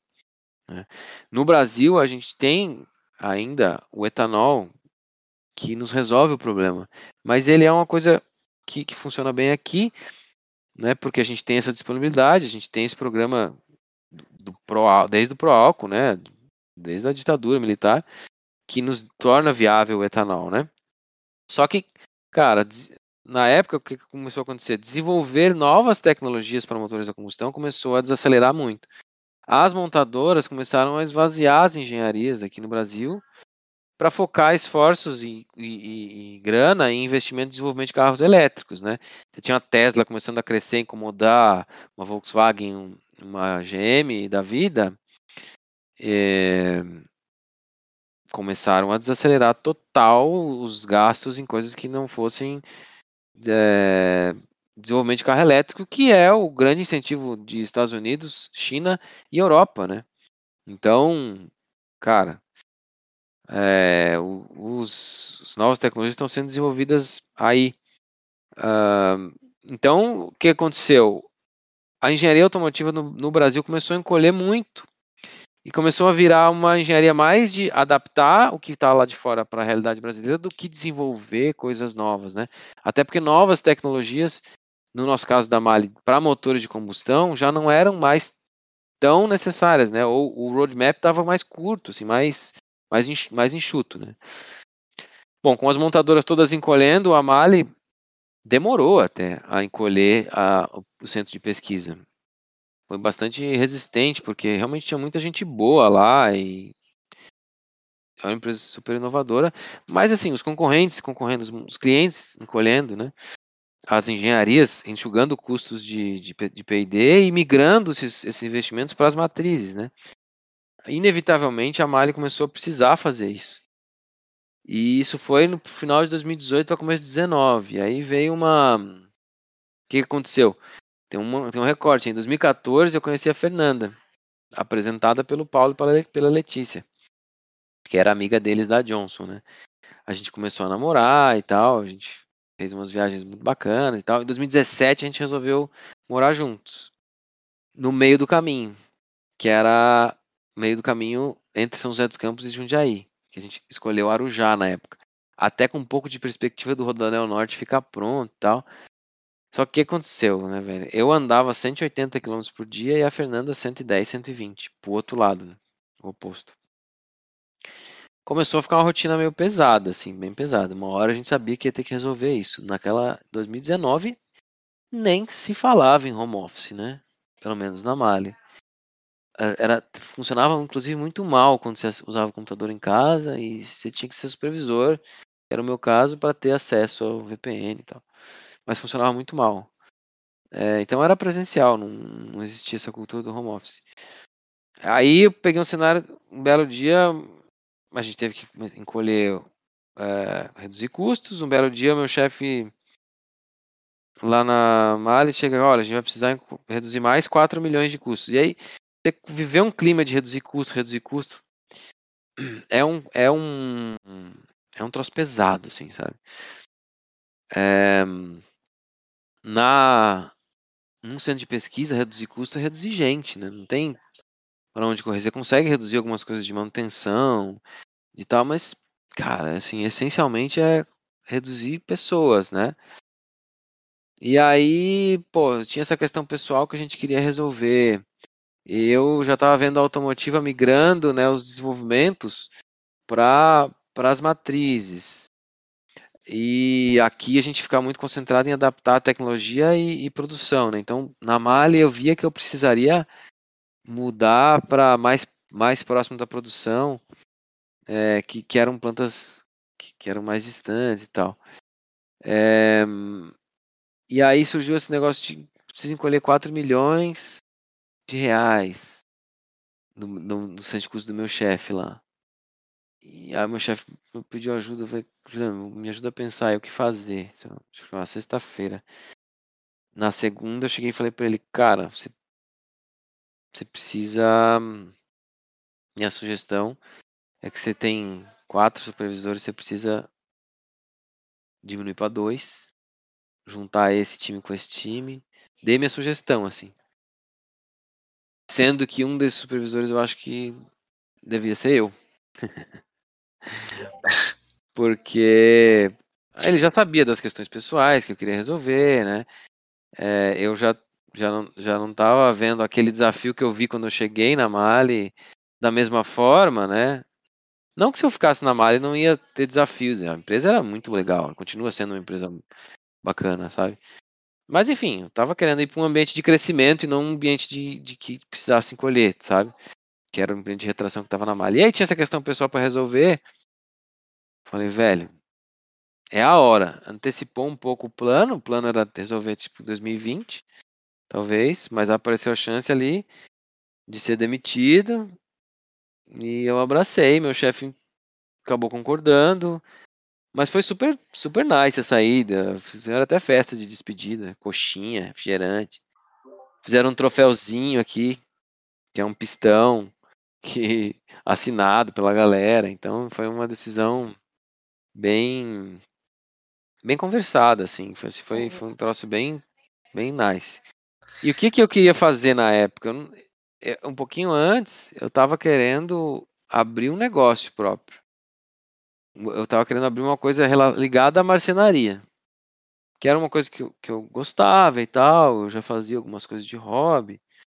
Né? Mas eu não tinha isso planejado ainda. E como o plano era planejar isso em 2020, é, 2019 acabou me pegando de, de surpresa.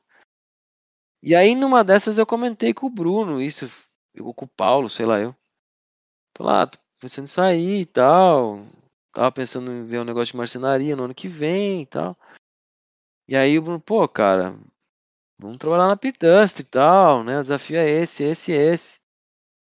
E aí calhou que eu falei, pô, cara, faz sentido, porque um, um mundo que eu não conheço, de startup, né? É um, é um projeto. É, velho, foi muito louco, porque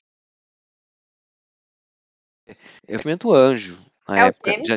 época. Oi? Eu... De pensar, meu, esse negócio não faz sentido, velho, desse jeito, tal. Vivi uma crise existencial ali na Pirdust. Aí.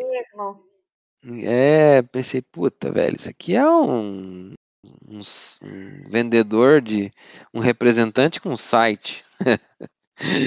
Cheguei a pensar meio isso, né? Falei pro Paulo até. Pro Bruno, pra todo mundo. É... E aí. Mas aí eu trabalhei um tempo com a Isa ali em compras, até porque a Isa saiu de férias, eu substituí ela, substituí ela uns dias. Aí comecei a ver um pouco das dores do, dos fornecedores, né? Comecei a ver que as ineficiências que estavam ali expostas e tal. E aí, só que eu cheguei e falei pros caras, meu, velho, a gente precisa ter um planejamento estratégico, cara, porque não dá para ir tocando até a UFA, até conseguir o investimento anjo, mano.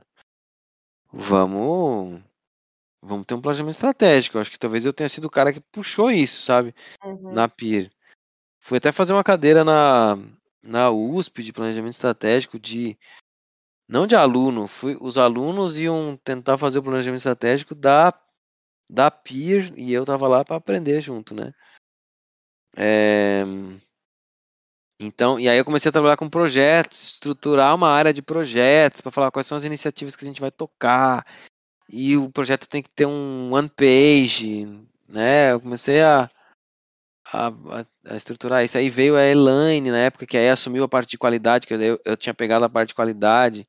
Uhum. Até fizemos uns, começamos a fazer procedimento de qualidade. Foi a época que a, a Voit fez uma auditoria na gente, auditaram os processos, na verdade, uhum. que estavam escritos lá. Enfim. É, aí veio a Elaine, a Elaine assumiu a parte de qualidade. E aí a gente começou a fazer planejamento estratégico, cara. E uma das primeiras coisas que a gente começou a ver é que, cara, não dá para passar a demanda do cliente pro, pro fornecedor, hashtag no filter, assim, sabe? Uhum. precisa ter um agente no meio aí que vai fazer uma análise técnica. Sabe? Então a gente precisa ter uma engenharia. E aí foi ali em março que a gente decidiu criar a área de engenharia de manufatura. E aí entrou pandemia, né? Março de 2020. Nossa, é... eu, não, eu, não, lembrava do timing, assim. Oh, eu, enfim, minha memória já é ruim. Mas como as coisas acontecem muito rápido também na empresa, tipo, às vezes eu acho que é um negócio que aconteceu há muito tempo e na verdade nem faz tanto tempo assim. Fez dois anos agora. É, dois anos. É. E aí eu acho que é legal até pontuar aí pro pessoal que não, que enfim, que entrou mais recente e tal, que foi é, esse pulo gigantesco que a gente deu, né, com a, a área de engenharia, né? Porque antes era isso, os desenhos eles não tinham filtro nenhum, eles iam direto pro os parceiros, isso gerava uma série de dúvidas. E não só dúvidas, mas assim, era muito discrepante os orçamentos que a gente recebia, né? Na época, a gente, de novo, situando o pessoal, a gente não tinha a precificação, não tinha nada disso. Então, era só realmente a pesquisa de orçamento com os parceiros. E aí, tipo, nossa, era uma discrepância gigantesca, porque cada um entendia o desenho de um jeito. É, era bem, assim, era bem diferente do que é hoje. Então, foi assim, um pulo gigantesco para a empresa, né? Essa, é, e eu acho que a engenharia foi uma área que realmente se ganhou um destaque, né? Tanto é que era era só eu, depois era eu e o Matheus na época. Depois veio o Edu, né? E o Matheus saiu, aí. É, desculpa, Juliano, mas tem que justificar qual Edu, porque nessa empresa 70% são Edu. Puta, é verdade, é Souza. é Souza. É verdade, né? É, tem um processo seletivo aberto agora, eu já botei um filtro lá. Se for Eduardo, já tá desqualificado, infelizmente. é, não, não, não tem como. Mas foi, foi muito massa, porque aí a gente começou a, a pensar em. Aí a gente começou a ver o problema da pesquisa de orçamento em massa, assim. A gente tinha um. Vai. A gente tem uma taxa de conversão de um a cada 10 orçamentos. E aí, cada orçamento a gente orça com 10, então o cara vai converter um a cada 100, assim. E aí, a gente, a Isa participou muito desse processo, a gente começou a ver o problema de engajamento dos fornecedores em fazer orçamento, sabe? Porque chegava muita coisa e tal, né? E aí, aquela discrepância. E aí, a gente resolveu começar a fazer a precificação supervisionada, que era a gente mesmo colocar preço na, nas peças, né? talvez esse esse foi um dos, o, o, maior, o maior desafio. Continua é, sendo. Eu ia, eu ia perguntar justamente disso, mas assim, eu queria a sua percepção de quando você começou na Verduz, tipo, seu, seu, seu primeiro mês, suas primeiras semanas, qual foi o que você achou que seria o seu maior desafio na empresa? Tanto porque é, você estava saindo de uma multinacional super estruturada e tal, e indo para uma startup começando, né? Que é completamente diferente. Assim. Qual foi a sua percepção naquele momento? É, é assim, eu boa, boa pergunta, né? Eu já esperava que eu ia sair de uma empresa multinacional, que eu tinha um monte de processos estabelecidos e que isso acabava é, sendo um pouco mais oneroso, né? Você fazer uma coisa dentro de uma Mali é muito mais difícil, porque você tem que né, escrever um projeto direitinho, aprovar num fórum, papapá. Pra você começar a fazer de fato leva dois, três meses, sabe? Aí você tem uma conta projeto, com essa conta projeto as pessoas podem trabalhar no seu projeto tal. E eu esperava, pô, vou chegar no ambiente de startup, não vai ter processo nenhum, mas em compensação eu consigo fazer as coisas muito mais rápido, né? E isso foi uma constatação é, foi, foi imediata, né? Porque uhum. na perda você chegava e chega ainda, né? Hoje já, já, já tá bem maior do que aquela época. Chega, você quer implementar um negócio, no outro dia estava implementado, né? Hoje já não é tão assim, porque já envolve muito mais gente, muito mais área, tem interface e tal, né? Mas ainda assim é muito mais rápido que uma indústria tradicional.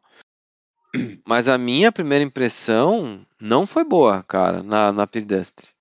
É, sendo bem sincero, até, até é legal para quem entra e fica meio perdido e uhum. velho, uma startup tem esse desafio de você pavimentar assim o caminho, ajudar a pavimentar, sabe?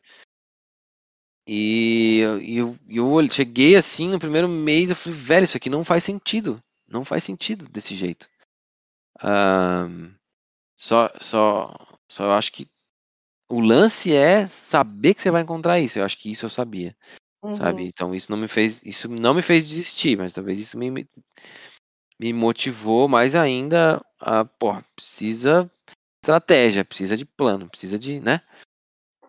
Então, assim, quem esperava, ah, quem entra hoje já entra com negócio, pô, já tem Pipefy, né, gente? Já tem plataforma que funciona bem pra caramba. Meu. Engenharia. Meu amigo, naquela época era um grupo de WhatsApp para cada cliente. É. Era assim que a gente se comunicava, velho. É... Tinha reunião em cliente e a empresa inteira. A gente parava tudo e a empresa inteira para o cliente fazer a apresentação. Nossa, era. Meu, é outros tempos. Né? Depois a gente passou para Google Chat, lembra? Eu fui um dos que mais eu criticava o WhatsApp todos os dias, velho. Na Pirdust. Eu falava, o WhatsApp não funciona, velho. O WhatsApp não é ruim de buscar, é ruim de ter histórico, é ruim de. É, ele, é uma notificação a todo momento, comunicação síncrona.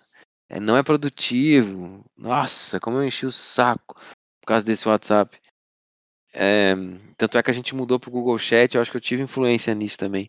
Não que o Google Chat fosse uma maravilha, mas, mas a gente começou a dar uma organizada ali por assunto e tal, né? E mas logo, logo saturou. No, no, Google Chat você encontrava pelo menos o assunto, né? Você punha a palavra lá e ele encontrava. Eu lembro Exato. que era só propaganda é, indexada, que era parada. É, indexado. Tem até uma figurinha. Eu falava isso, o WhatsApp não é indexado. Fizeram até uma figurinha do não indexado ali, minha, na época. Do WhatsApp. Pô, aí, ali foi, uh, foi, assim, a grande...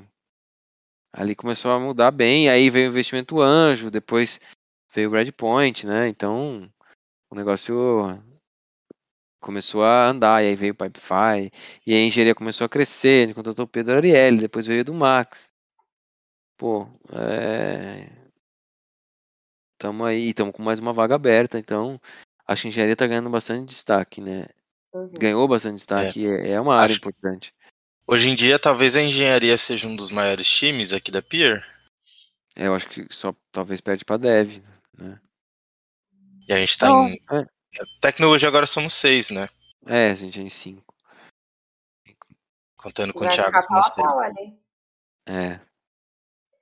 Muito Exatamente. Mas é, é isso aí.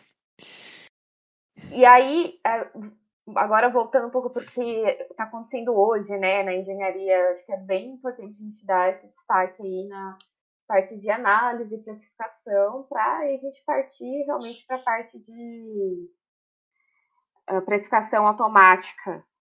Acho que vale fazer essa linha do tempo, explicar Exato. um pouco o que é isso para o pessoal, apesar de que acho que a maioria já sabe e tal, mas a importância disso, o, o, como mudou também a forma da plataforma funcionar até, né? Que aí teve o job board e tal. É. Qual é, quais são os planos futuros aí, que é a, a precificação automática? É, a gente vão, vou tentar ser mais curto, porque gente, senão a gente vai ficar até amanhã aqui. Mas assim, a gente começou a precificar com o Edu Souza analisando as peças e, e, e, escrevendo o processo na mão, né? Eu fiz um template de planilha, mas a gente tinha que peça por peça descrever o, o processo. Né? E esse é o um modelo de, de, de, orçamentista, né? Que ainda ainda está na PDUS, super ativo. O, o Edu Souza faz isso, mas já para umas peças que exigem uma análise mais aprofundada e tal, né? mais cuidado. Tá? Uhum. Depois disso, a gente partiu para um modelo, já foi com um projeto junto com a Arcelor e tal, falou, não, a gente tem características que compõem uma peça, seja ela de torno, seja ela de fresa e tal. Essas características, vamos partir da hipótese que são essas características e o volume de material removido por cada característica é que vão dar o preço dela. E aí eu e o Edu Souza, e o Thiago também participou um pouco, é, começamos a bolar quais seriam essas características que, que compunham o preço e quais seriam as equações que iam compor ali a, a matemática da coisa, né? E, e aí a gente colocou a precificação por rotulagem aí para funcionar. É, que é baseado nas features, é um quase que um já existem tecnologias, por exemplo, feature based, based CAN, né, que é você reconhece o que features tem na peça e com isso você programa o faz o CAN, né? Já tem softwares que fazem isso, né? o uhum. Siemens NX. O que a gente faz é um feature-based pricing, vai. Baseado nas características da peça, você tem um, um, preço, né? E é muito mais fácil identificar uma característica da peça do que saber calcular um tempo de processo, né? Então essa é a base da rotulagem. Gente, gente que consegue, que tem um conhecimento de, de engenharia, que tem conhecimento, mas não tem um conhecimento tão a fundo assim de tempo de processo, consegue precificar uma peça. Eu consigo precificar uma peça hoje em dia. Eu não tenho esse conhecimento de processo como o Edu Souza tem, né? O Edu Max também consegue. O Edu Max tem mais experiência que eu em máquina e tal, mas também usa rotulagem todo dia, né? E por que, que a gente está partindo para isso? Porque precificar talvez seja um dos grandes, uma das grandes ineficiências aí do nosso mercado, né? E precificar rápido e precificar padronizado, sempre do mesmo jeito, é, tem um valor muito alto. O próximo passo é partir para que isso seja instantâneo.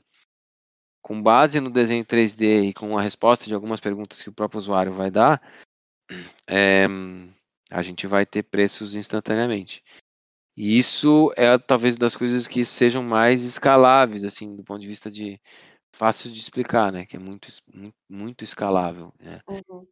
E aí, isso nos dá a chance de trabalhar muito mais na manufatura das peças do que na precificação em si. E, e cuidar mais é, da manufatura, mas também outras ineficiências aí que, que você já vive no dia a dia, né? Compra de material, logística e tal, isso tudo vai ser automatizado. A recuperação de impostos, quando a gente mudar o modelo fiscal, acho que tem muitas ineficiências aí que a gente vai automatizar. Mas a precificação, se ela não escalar, a gente não, não ativa o resto, né? Porque ela é que é a primeira porta ali de vendas, né? Então, por isso a importância dela, sabe? Legal. É, são aí grandes expectativas para o futuro aí, essa classificação automática. Eu que estou na empresa há um pouco mais tempo, escuto de, falar dela há algum tempo já. E aí é bem. Enfim, a gente tem uma expectativa alta aí. É. Vai ser, também vai ser um outro, uma outra mudança bem expressiva para a empresa, né? É, já foi, já foi, para mim já foi uma mudança grande vir para Peerdustry, desenvolver, e eu acho que isso vai mudar bastante a Peerdustry em si, a dinâmica da gente trabalhar, sabe? Sim, com certeza, com certeza. Muito legal. Bom, acho que agora já estamos caminhando para o fim da nossa conversa, mas antes temos, é, a gente quer saber como que foi essa história de ser pai na quarentena. Putz, cara, é quando a gente, quando eu saí da malha, a primeira decisão foi mudar para São José dos Campos, né? Porque não fazia sentido a Fernanda ficar se deslocando. É, quando eu mudei para São José dos Campos, trabalhando remoto na PIR, a gente começou a ver que, porra, começou a ser mais viável ter um filho, né? E, e aí, né, gente, pan pandemia, é, isolamento social, Vai pra fazer. Não é? Então, né? A gente decidiu começar a tentar, assim, isso foi em uh, ah, 2020 mesmo. Começar a tentar e tal, e não precisamos tentar muito tempo, a gente levou um pouco de sorte até. Em agosto a Fê ficou grávida, aí eu pensei, beleza, Maria, agosto a Maria vai nascer, não sabia nem que era Maria, né? Mas vai nascer em, em maio, até lá já acabou a pandemia, né? Tipo, maio de 2021, imagina, já acabou. Né? Tipo, os caras falando que três meses, não sei o quê. É. Semana, daqui duas semanas vai ser o pico. Eu lembro dessa entrevista do Osmar Terra lá. Puta. É, não vai ter segunda onda. Enfim, teve uma segunda onda terrível. E a Maria nasceu no, no auge ali da, da segunda onda. Eu tive que ser eu tive que ficar internado junto com a Fernanda no hospital, porque eu não podia ficar circulando no hospital, né? Porque estavam morrendo 4 mil pessoas por dia uhum. quando a Maria nasceu. É, mas, por outro lado, é, a gente pôde ficar muito próximo dela, né? O home office já, já ajudou nesse aspecto, né? A Fernanda, claro, estava de licença maternidade, mas a gente ficou muito próximo, assim, né? A gente pôde dar muita atenção para ela. E a gente pôde flexibilizar algumas coisas que, tipo, a gente foi pra praia, ficou quase um mês na praia e eu tava trabalhando de lá e tudo bem, sabe? Uhum. Então teve os seus, os seus benefícios, assim. E a experiência de ser pai é muito louca, porque ah, todo mundo é um clichêzão, né? Falar que só quando você é pai você, você sabe, né? Mas desenvolver o amor ali é um, é um processo, né? Não é uma coisa instantânea, não. Porque a primeira Uhum. coisa que você sente é um senso de responsabilidade muito alto, assim. A Maria, ela até nasceu meio apagadinha, assim, então teve que fazer uma drenagem e tal, e, e- mas foi tudo, tudo bem, só que ela não chorou, assim, logo de cara. Uhum. Então ali já deu um mini desespero ali, aí eu vi ela tentando fazer força pra chorar e não conseguia, falei, gente do céu, cara, como é que eu vou fazer pra criar esse troço? Mas eu sempre, no- desde o começo, eu, eu sempre dei banho nela, porque eu achava que era uma chance de eu criar mais vínculo com ela, né? Eu sempre dei banho nela. Agora, Hoje em dia já fez, já toma banho também, porque agora ela toma banho no chuveiro com a gente, aí já é outra parada.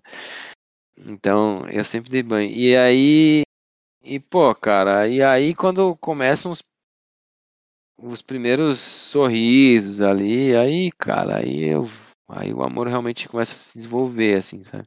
É. Mas o, o, o sorriso da Maria quebra qualquer um no meio, né? É, ela tem um monte de dente ainda pra ajudar, né, cara? É.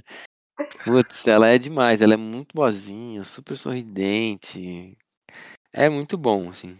É muito bom. Eu acho que não- realmente não tem preço. Acho que muda um pouco a nossa perspectiva. Eu acho que até os planos para o futuro, com certeza, são totalmente afetados com- pelo fato de você ter um filho. Mas por um lado bom, assim, porque te dá um, uma motivação diferente, assim. Uhum. Foi muito bom. E agora que ela tá começando a interagir mais com as pessoas e tal, a gente tá ainda bem aliviando a pandemia, tá numa fase mais tranquila. Então, acho que para ela em si, ela não vai nem lembrar. Ah, né? não. Então, não, não vai ter prejuízo de lockdown aí. De... É, né? que crianças maiores talvez tenham, né? Exatamente. Ela não vai ter. Mas ela é demais, ela é muito fofa mesmo. Ela, ela é mesmo. Pra quem não conhece, gente, é, é demais. Sorrisos atrás de sorrisos, sem parar. É, ela é Muito muito bonitinha. Então tá, então agora a gente vai pra parte que é. Bom, já identificamos ao longo da conversa vários hobbies aí, vários interesses que alguns surgiram desde criança, que é a parte da música. Eu coloquei até pontuei o violão, mas eu não sabia que você tinha tocado piano também. Então começou com o teclado, piano, foi pro violão. É, a marcenaria, o Paulo já tinha pincelado essa história para mim, achei muito legal também, que era é um hobby seu. Não sei se ainda é, né, mas foi em algum momento um hobby, tanto que você até pensou em abrir alguma coisa, né, negócio Não. nesse sentido. A parte da bike, que a gente já, eu já particularmente já sabia, mas que também não sabia que tinha uma relação lá desde a infância, e o Bruno foi a pessoa- a- o bichinho que te ficou mais aí pra essa, pra essa parte de bike, fazer viagem de bike. Uma das coisas que a gente também sabe de você é que você gosta de carros, principalmente os antigos. Não sei se isso está relacionado aí com você ter trabalhado na indústria automotiva. E o seu famoso Fusca Azul. É, o Fusca, cara, eu eu acho que assim, eu tenho o meu lance com carro antigo. Primeiro que eu sou um, eu gosto de fuçar nas coisas, né? Então eu tinha uma moto velha também, uma Savage Suzuki 650 e tinha um Fusca. Eu vendi tudo ultimamente porque morando em apartamento não dá. Eu vou retomar isso ainda, talvez está na minha lista de sonhos.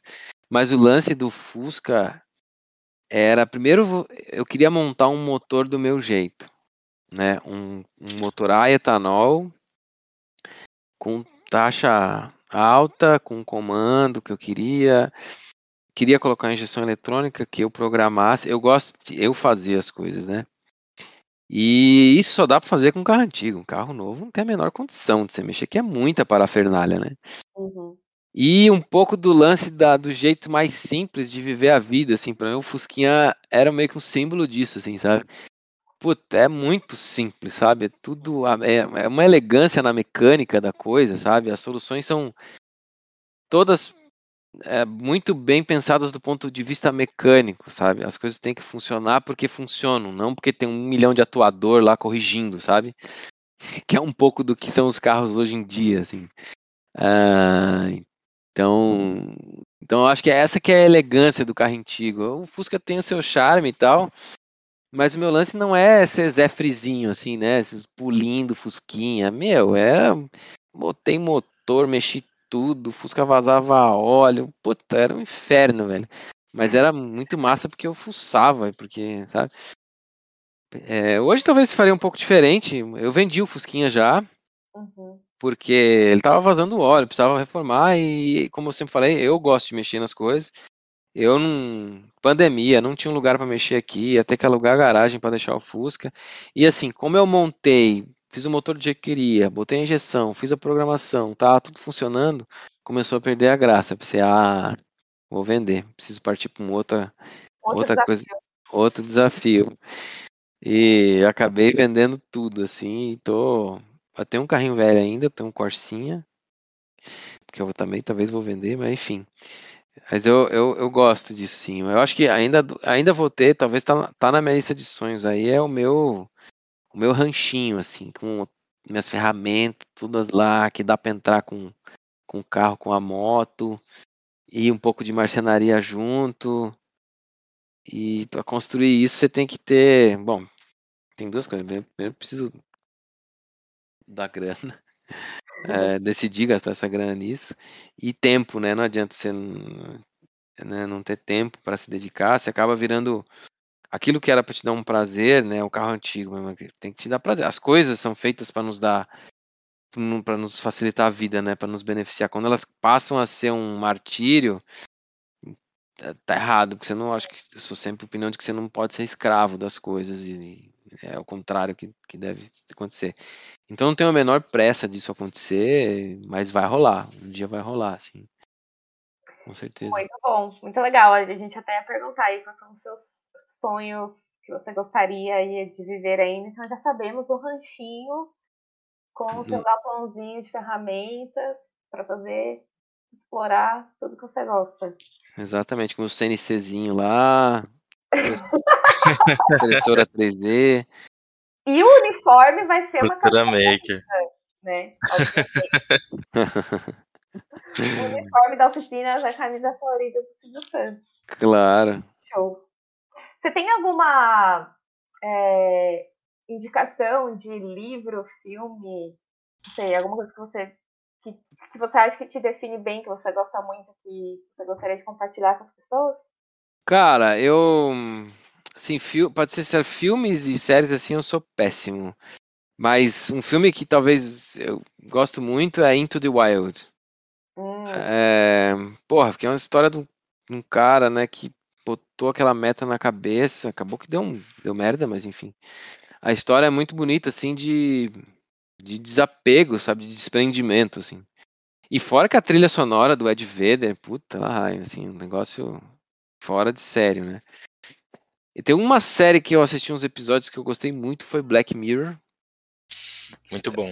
Apesar de um pouco assustadora do futuro da humanidade. Isso até tem um pouco a ver com os livros que eu gostei citei último, os últimos assim que eu talvez tenha lido que o Sapiens para mim é um livro que cara você conhecer a, é claro que tem muita gente do ponto de vista acadêmico que critica pelas assumptions que o cara faz e aproximações enfim mas cara é um jeito bem lógico de contar a história né, de como a gente chegou até aqui né e um pouco de como que a gente vai viver daqui para frente é, como humanidade, né, e os defeitos que a gente tem, como são, assim, é, é eminentes, né, e aprender a conviver com isso. Eu também li, já faz algum tempo, para entender um pouco de Brasil, assim, sabe, ler 1808 e 1822 do Laurentino Gomes, um pouco de história, de como chegou a família real aqui e tal. É, você começa a entender um pouco de por que, que a gente é, tem essa cultura que a gente tem e que eu super valorizo, inclusive. E um livro bem recente que eu tenho, que eu li, que aí é para entender os perigos do, da era que a gente vive, que é A Máquina do Ódio da Patrícia Campos Melo, que é como essa máquina de disseminação de fake news e de informação falsa e de vem influenciando como o, os nosso, o nosso futuro é guiado, assim, sabe? Então são livros talvez Esse eu não representam. conheço. Não, É um não livro- nenhum deles, na verdade, mas assim, nem por nome eu conheço. É, Máquina do, A Máquina do Ódio, da Patrícia Campos Mello. Um livro pequeno, curtinho, fácil de ler, assim, meio. bem, bem impactante. E música, cara, puta, música aí a gente vai ter que pegar um tempo aí, porque música. música, cara, tem muita coisa que eu gosto, assim, porque se você só pegar música brasileira, aí, aí tem os estilos, tem os caras que são, tipo, grandes músicos ou grandes é, arranjadores, né? Tipo Lincoln Olivetti, Robson Jorge, que é um guitarrista, e, e Deodato, por exemplo, que foi um cara que foi parar em Hollywood, eu acho, fazendo trilha e tal. Puta, esses caras são demais, assim. Marcos Valle também, um cara que manda muito bem. Ah, aí, se você pegar da velha guarda ali, Milton, Gil, Gal, Ney, Elza, puta, todos pra mim são Milton Nascimento, cara, pra mim é um troço fora de sério, assim. A voz do cara, e Gal Costa também, e Ney, são fabulosos. Mas eu também gosto de coisa um pouco mais nova, tipo, vai, menos nova, Los Hermanos, vai. Los Hermanos é uma banda que não sei porque que acabou, velho. Puta banda que eu adorava. Você- é Uma bandinha que eu tenho ouvido ultimamente chama Orquestra Imperial, que é um pouco na pegada, só que mais gafieira, assim, talvez. Ou Martinalha também. Zeca Pagodinho, pô, Zeca Pagodinho, cara, é o símbolo do Brasil pra mim. Tem outras coisas mais alternativas, tipo, sei lá, Los Cebosos Postiços, que são os caras que tocam Jorge Ben nos ritmos diferentes, assim. O próprio Jorge Ben, tem um cara mais velho. Mas também gosto de coisa mais nova brasileira, assim, sei lá, Seu Jorge, ou Nati Roots, é... ou mais novo ainda, tipo, eu comprei um vinil do, da Lineker ultimamente, o- dos últimos, cara, que disco bem produzido, cara, esse último, Indigo, acho que é o nome, Indigo. É, cara, o disco é fenomenal, assim, do início ao fim, tem Milton Nascimento no meio, tem orquestra, tem é, guitarra. Meu, velho, é assim, animal. É muito bom mesmo, assim. Tá- é, Tem as caras que se destacam, tipo Duda Beat, Thiago York. Tem umas músicas legais também, por que não? Eu também, também curto. Gosto de Glória Groove. Glória Groove. Ela tem uma pegada mais pop, mas ela. Do David É. eu gosto, hein? Cara, esse último disco da Lineker vale muito a pena escutar. Ele tem uma música que é, chama La Lange, que nem ficou famosa, porque o começo dela é super paradinha, ela contando um pouco da história. Depois entra Milton Nascimento, depois entra violoncelo, violino, guitarra distorcida. Meu, a música vai crescendo assim. É, e nem é das mais ouvidas do, do disco. Mas é o disco, o disco inteiro bom, assim. Uhum. E, pô, se você for pra internacional, aí ferrou, né, velho? Aí, pô, você começar lá em Frank Sinatra, Louis Armstrong, todo rock, todo rock inglês, nossa, muita gente, até os mais mais good vibes aí também, tipo Jack Johnson da vida, meio parecido com Nat Roots. Uhum. É, mas outras, aí, Pure Jam, que eu acabei de falar do filme, Coldplay, porra, os caras são, são muito bons, assim. Mas tem muita gente nova, até, ah, pô, tem os clássicos do rock que não dá pra perder, tipo o Scorpions com Filarmônica de Berlim, meu, é, ou Metallica com a, a Orquestra de São Francisco. Cara, assim, não dá pra morrer antes de escutar esses, esses discos, assim, inteiros, assim, sabe, do início ao fim, porque eles são uma produção, eu não posso É. morrer. porque Eu nunca escutei. é, velho, assim, Tô na fila também. Vou- em termos de, de, de como foram produzidos e arranjados. E, Cara, assim, muito louco. Mas tem gente nova também que eu que eu gosto. Pô, tem um cara, um gringo, Quincy Jones, que é até velho já. Que fez umas trilhas também, muito bom. Enfim, cara, tem muita coisa. Seu Jorge, falei seu Jorge? Falou. Brasileiro? É. Bom, perguntar pro músico sobre música, né? O assunto vai embora. É, cara, de vez em quando. Meu, meu Spotify tá compartilhado no Discord ali. Vocês vão ver que é bem eclético, assim, o que eu tô ouvindo. Legal. Bom, é, vamos partindo pro, pro encerramento. É, queria te agradecer, Juliana, porque foi muito legal essa conversa, muito produtiva. Foi muito bom saber sobre a sua infância, sobre a sua vida acadêmica, é, entender um pouco mais sobre essa transição que você fez aqui para a Perdustre e os trabalhos que você fez aqui com a gente, porque mesmo a gente trabalhando junto, é, tem coisas que ficam que, que, que a gente não expõe, né, para todo mundo a todo tempo. Acho que foi uma conversa muito, foi muito legal. Sempre te vi como uma pessoa muito, é, muito humilde no, em como você fala sobre a sua vida e é uma trajetória muito bonita. Acho que você vai, é uma pessoa que vai, que vale a pena quem tiver a oportunidade de acompanhar, porque você vai muito longe. Então acho que que resta o nosso agradecimento por essa conversa tão, tão legal que eu acho que vai fazer bastante sucesso esse podcast. Que bom, cara. Eu queria agradecer, porque, pô, foi muito. Vocês foram bons anfitriões aí também. é, fizeram as perguntas certas. Eu gosto de falar também. Ah, fo- foi bem bacana, foi bem prazeroso. Deu uma estourada no tempo aí, mas tudo bem, né? Faz parte. O pessoal, pessoal vai aguentar, não tem problema. O papo foi muito bom mesmo. Adorei conhecer mais essa história. E eu acho que a sua vinda para o Perdúcio foi realmente uma grande um turning point aí, muito importante para a empresa, de levar mais para essa parte estratégica, começar o- a área de engenharia. E eu tenho certeza que no futuro também continuará sendo com a precificação automática, enfim. É, muito bom trabalhar com você, eu gosto muito também. Pessoal aí que não tem contato direto, aconselho ter papos com o calor. Ele é realmente bom de conversa. e é isso, gente. Obrigada aí por escutarem mais um episódio. Espero que tenham gostado tanto quanto a gente. E até a próxima. Valeu, pessoal. Obrigado. Até a próxima, pessoal. Obrigado, Juliano. Obrigado, Isabela.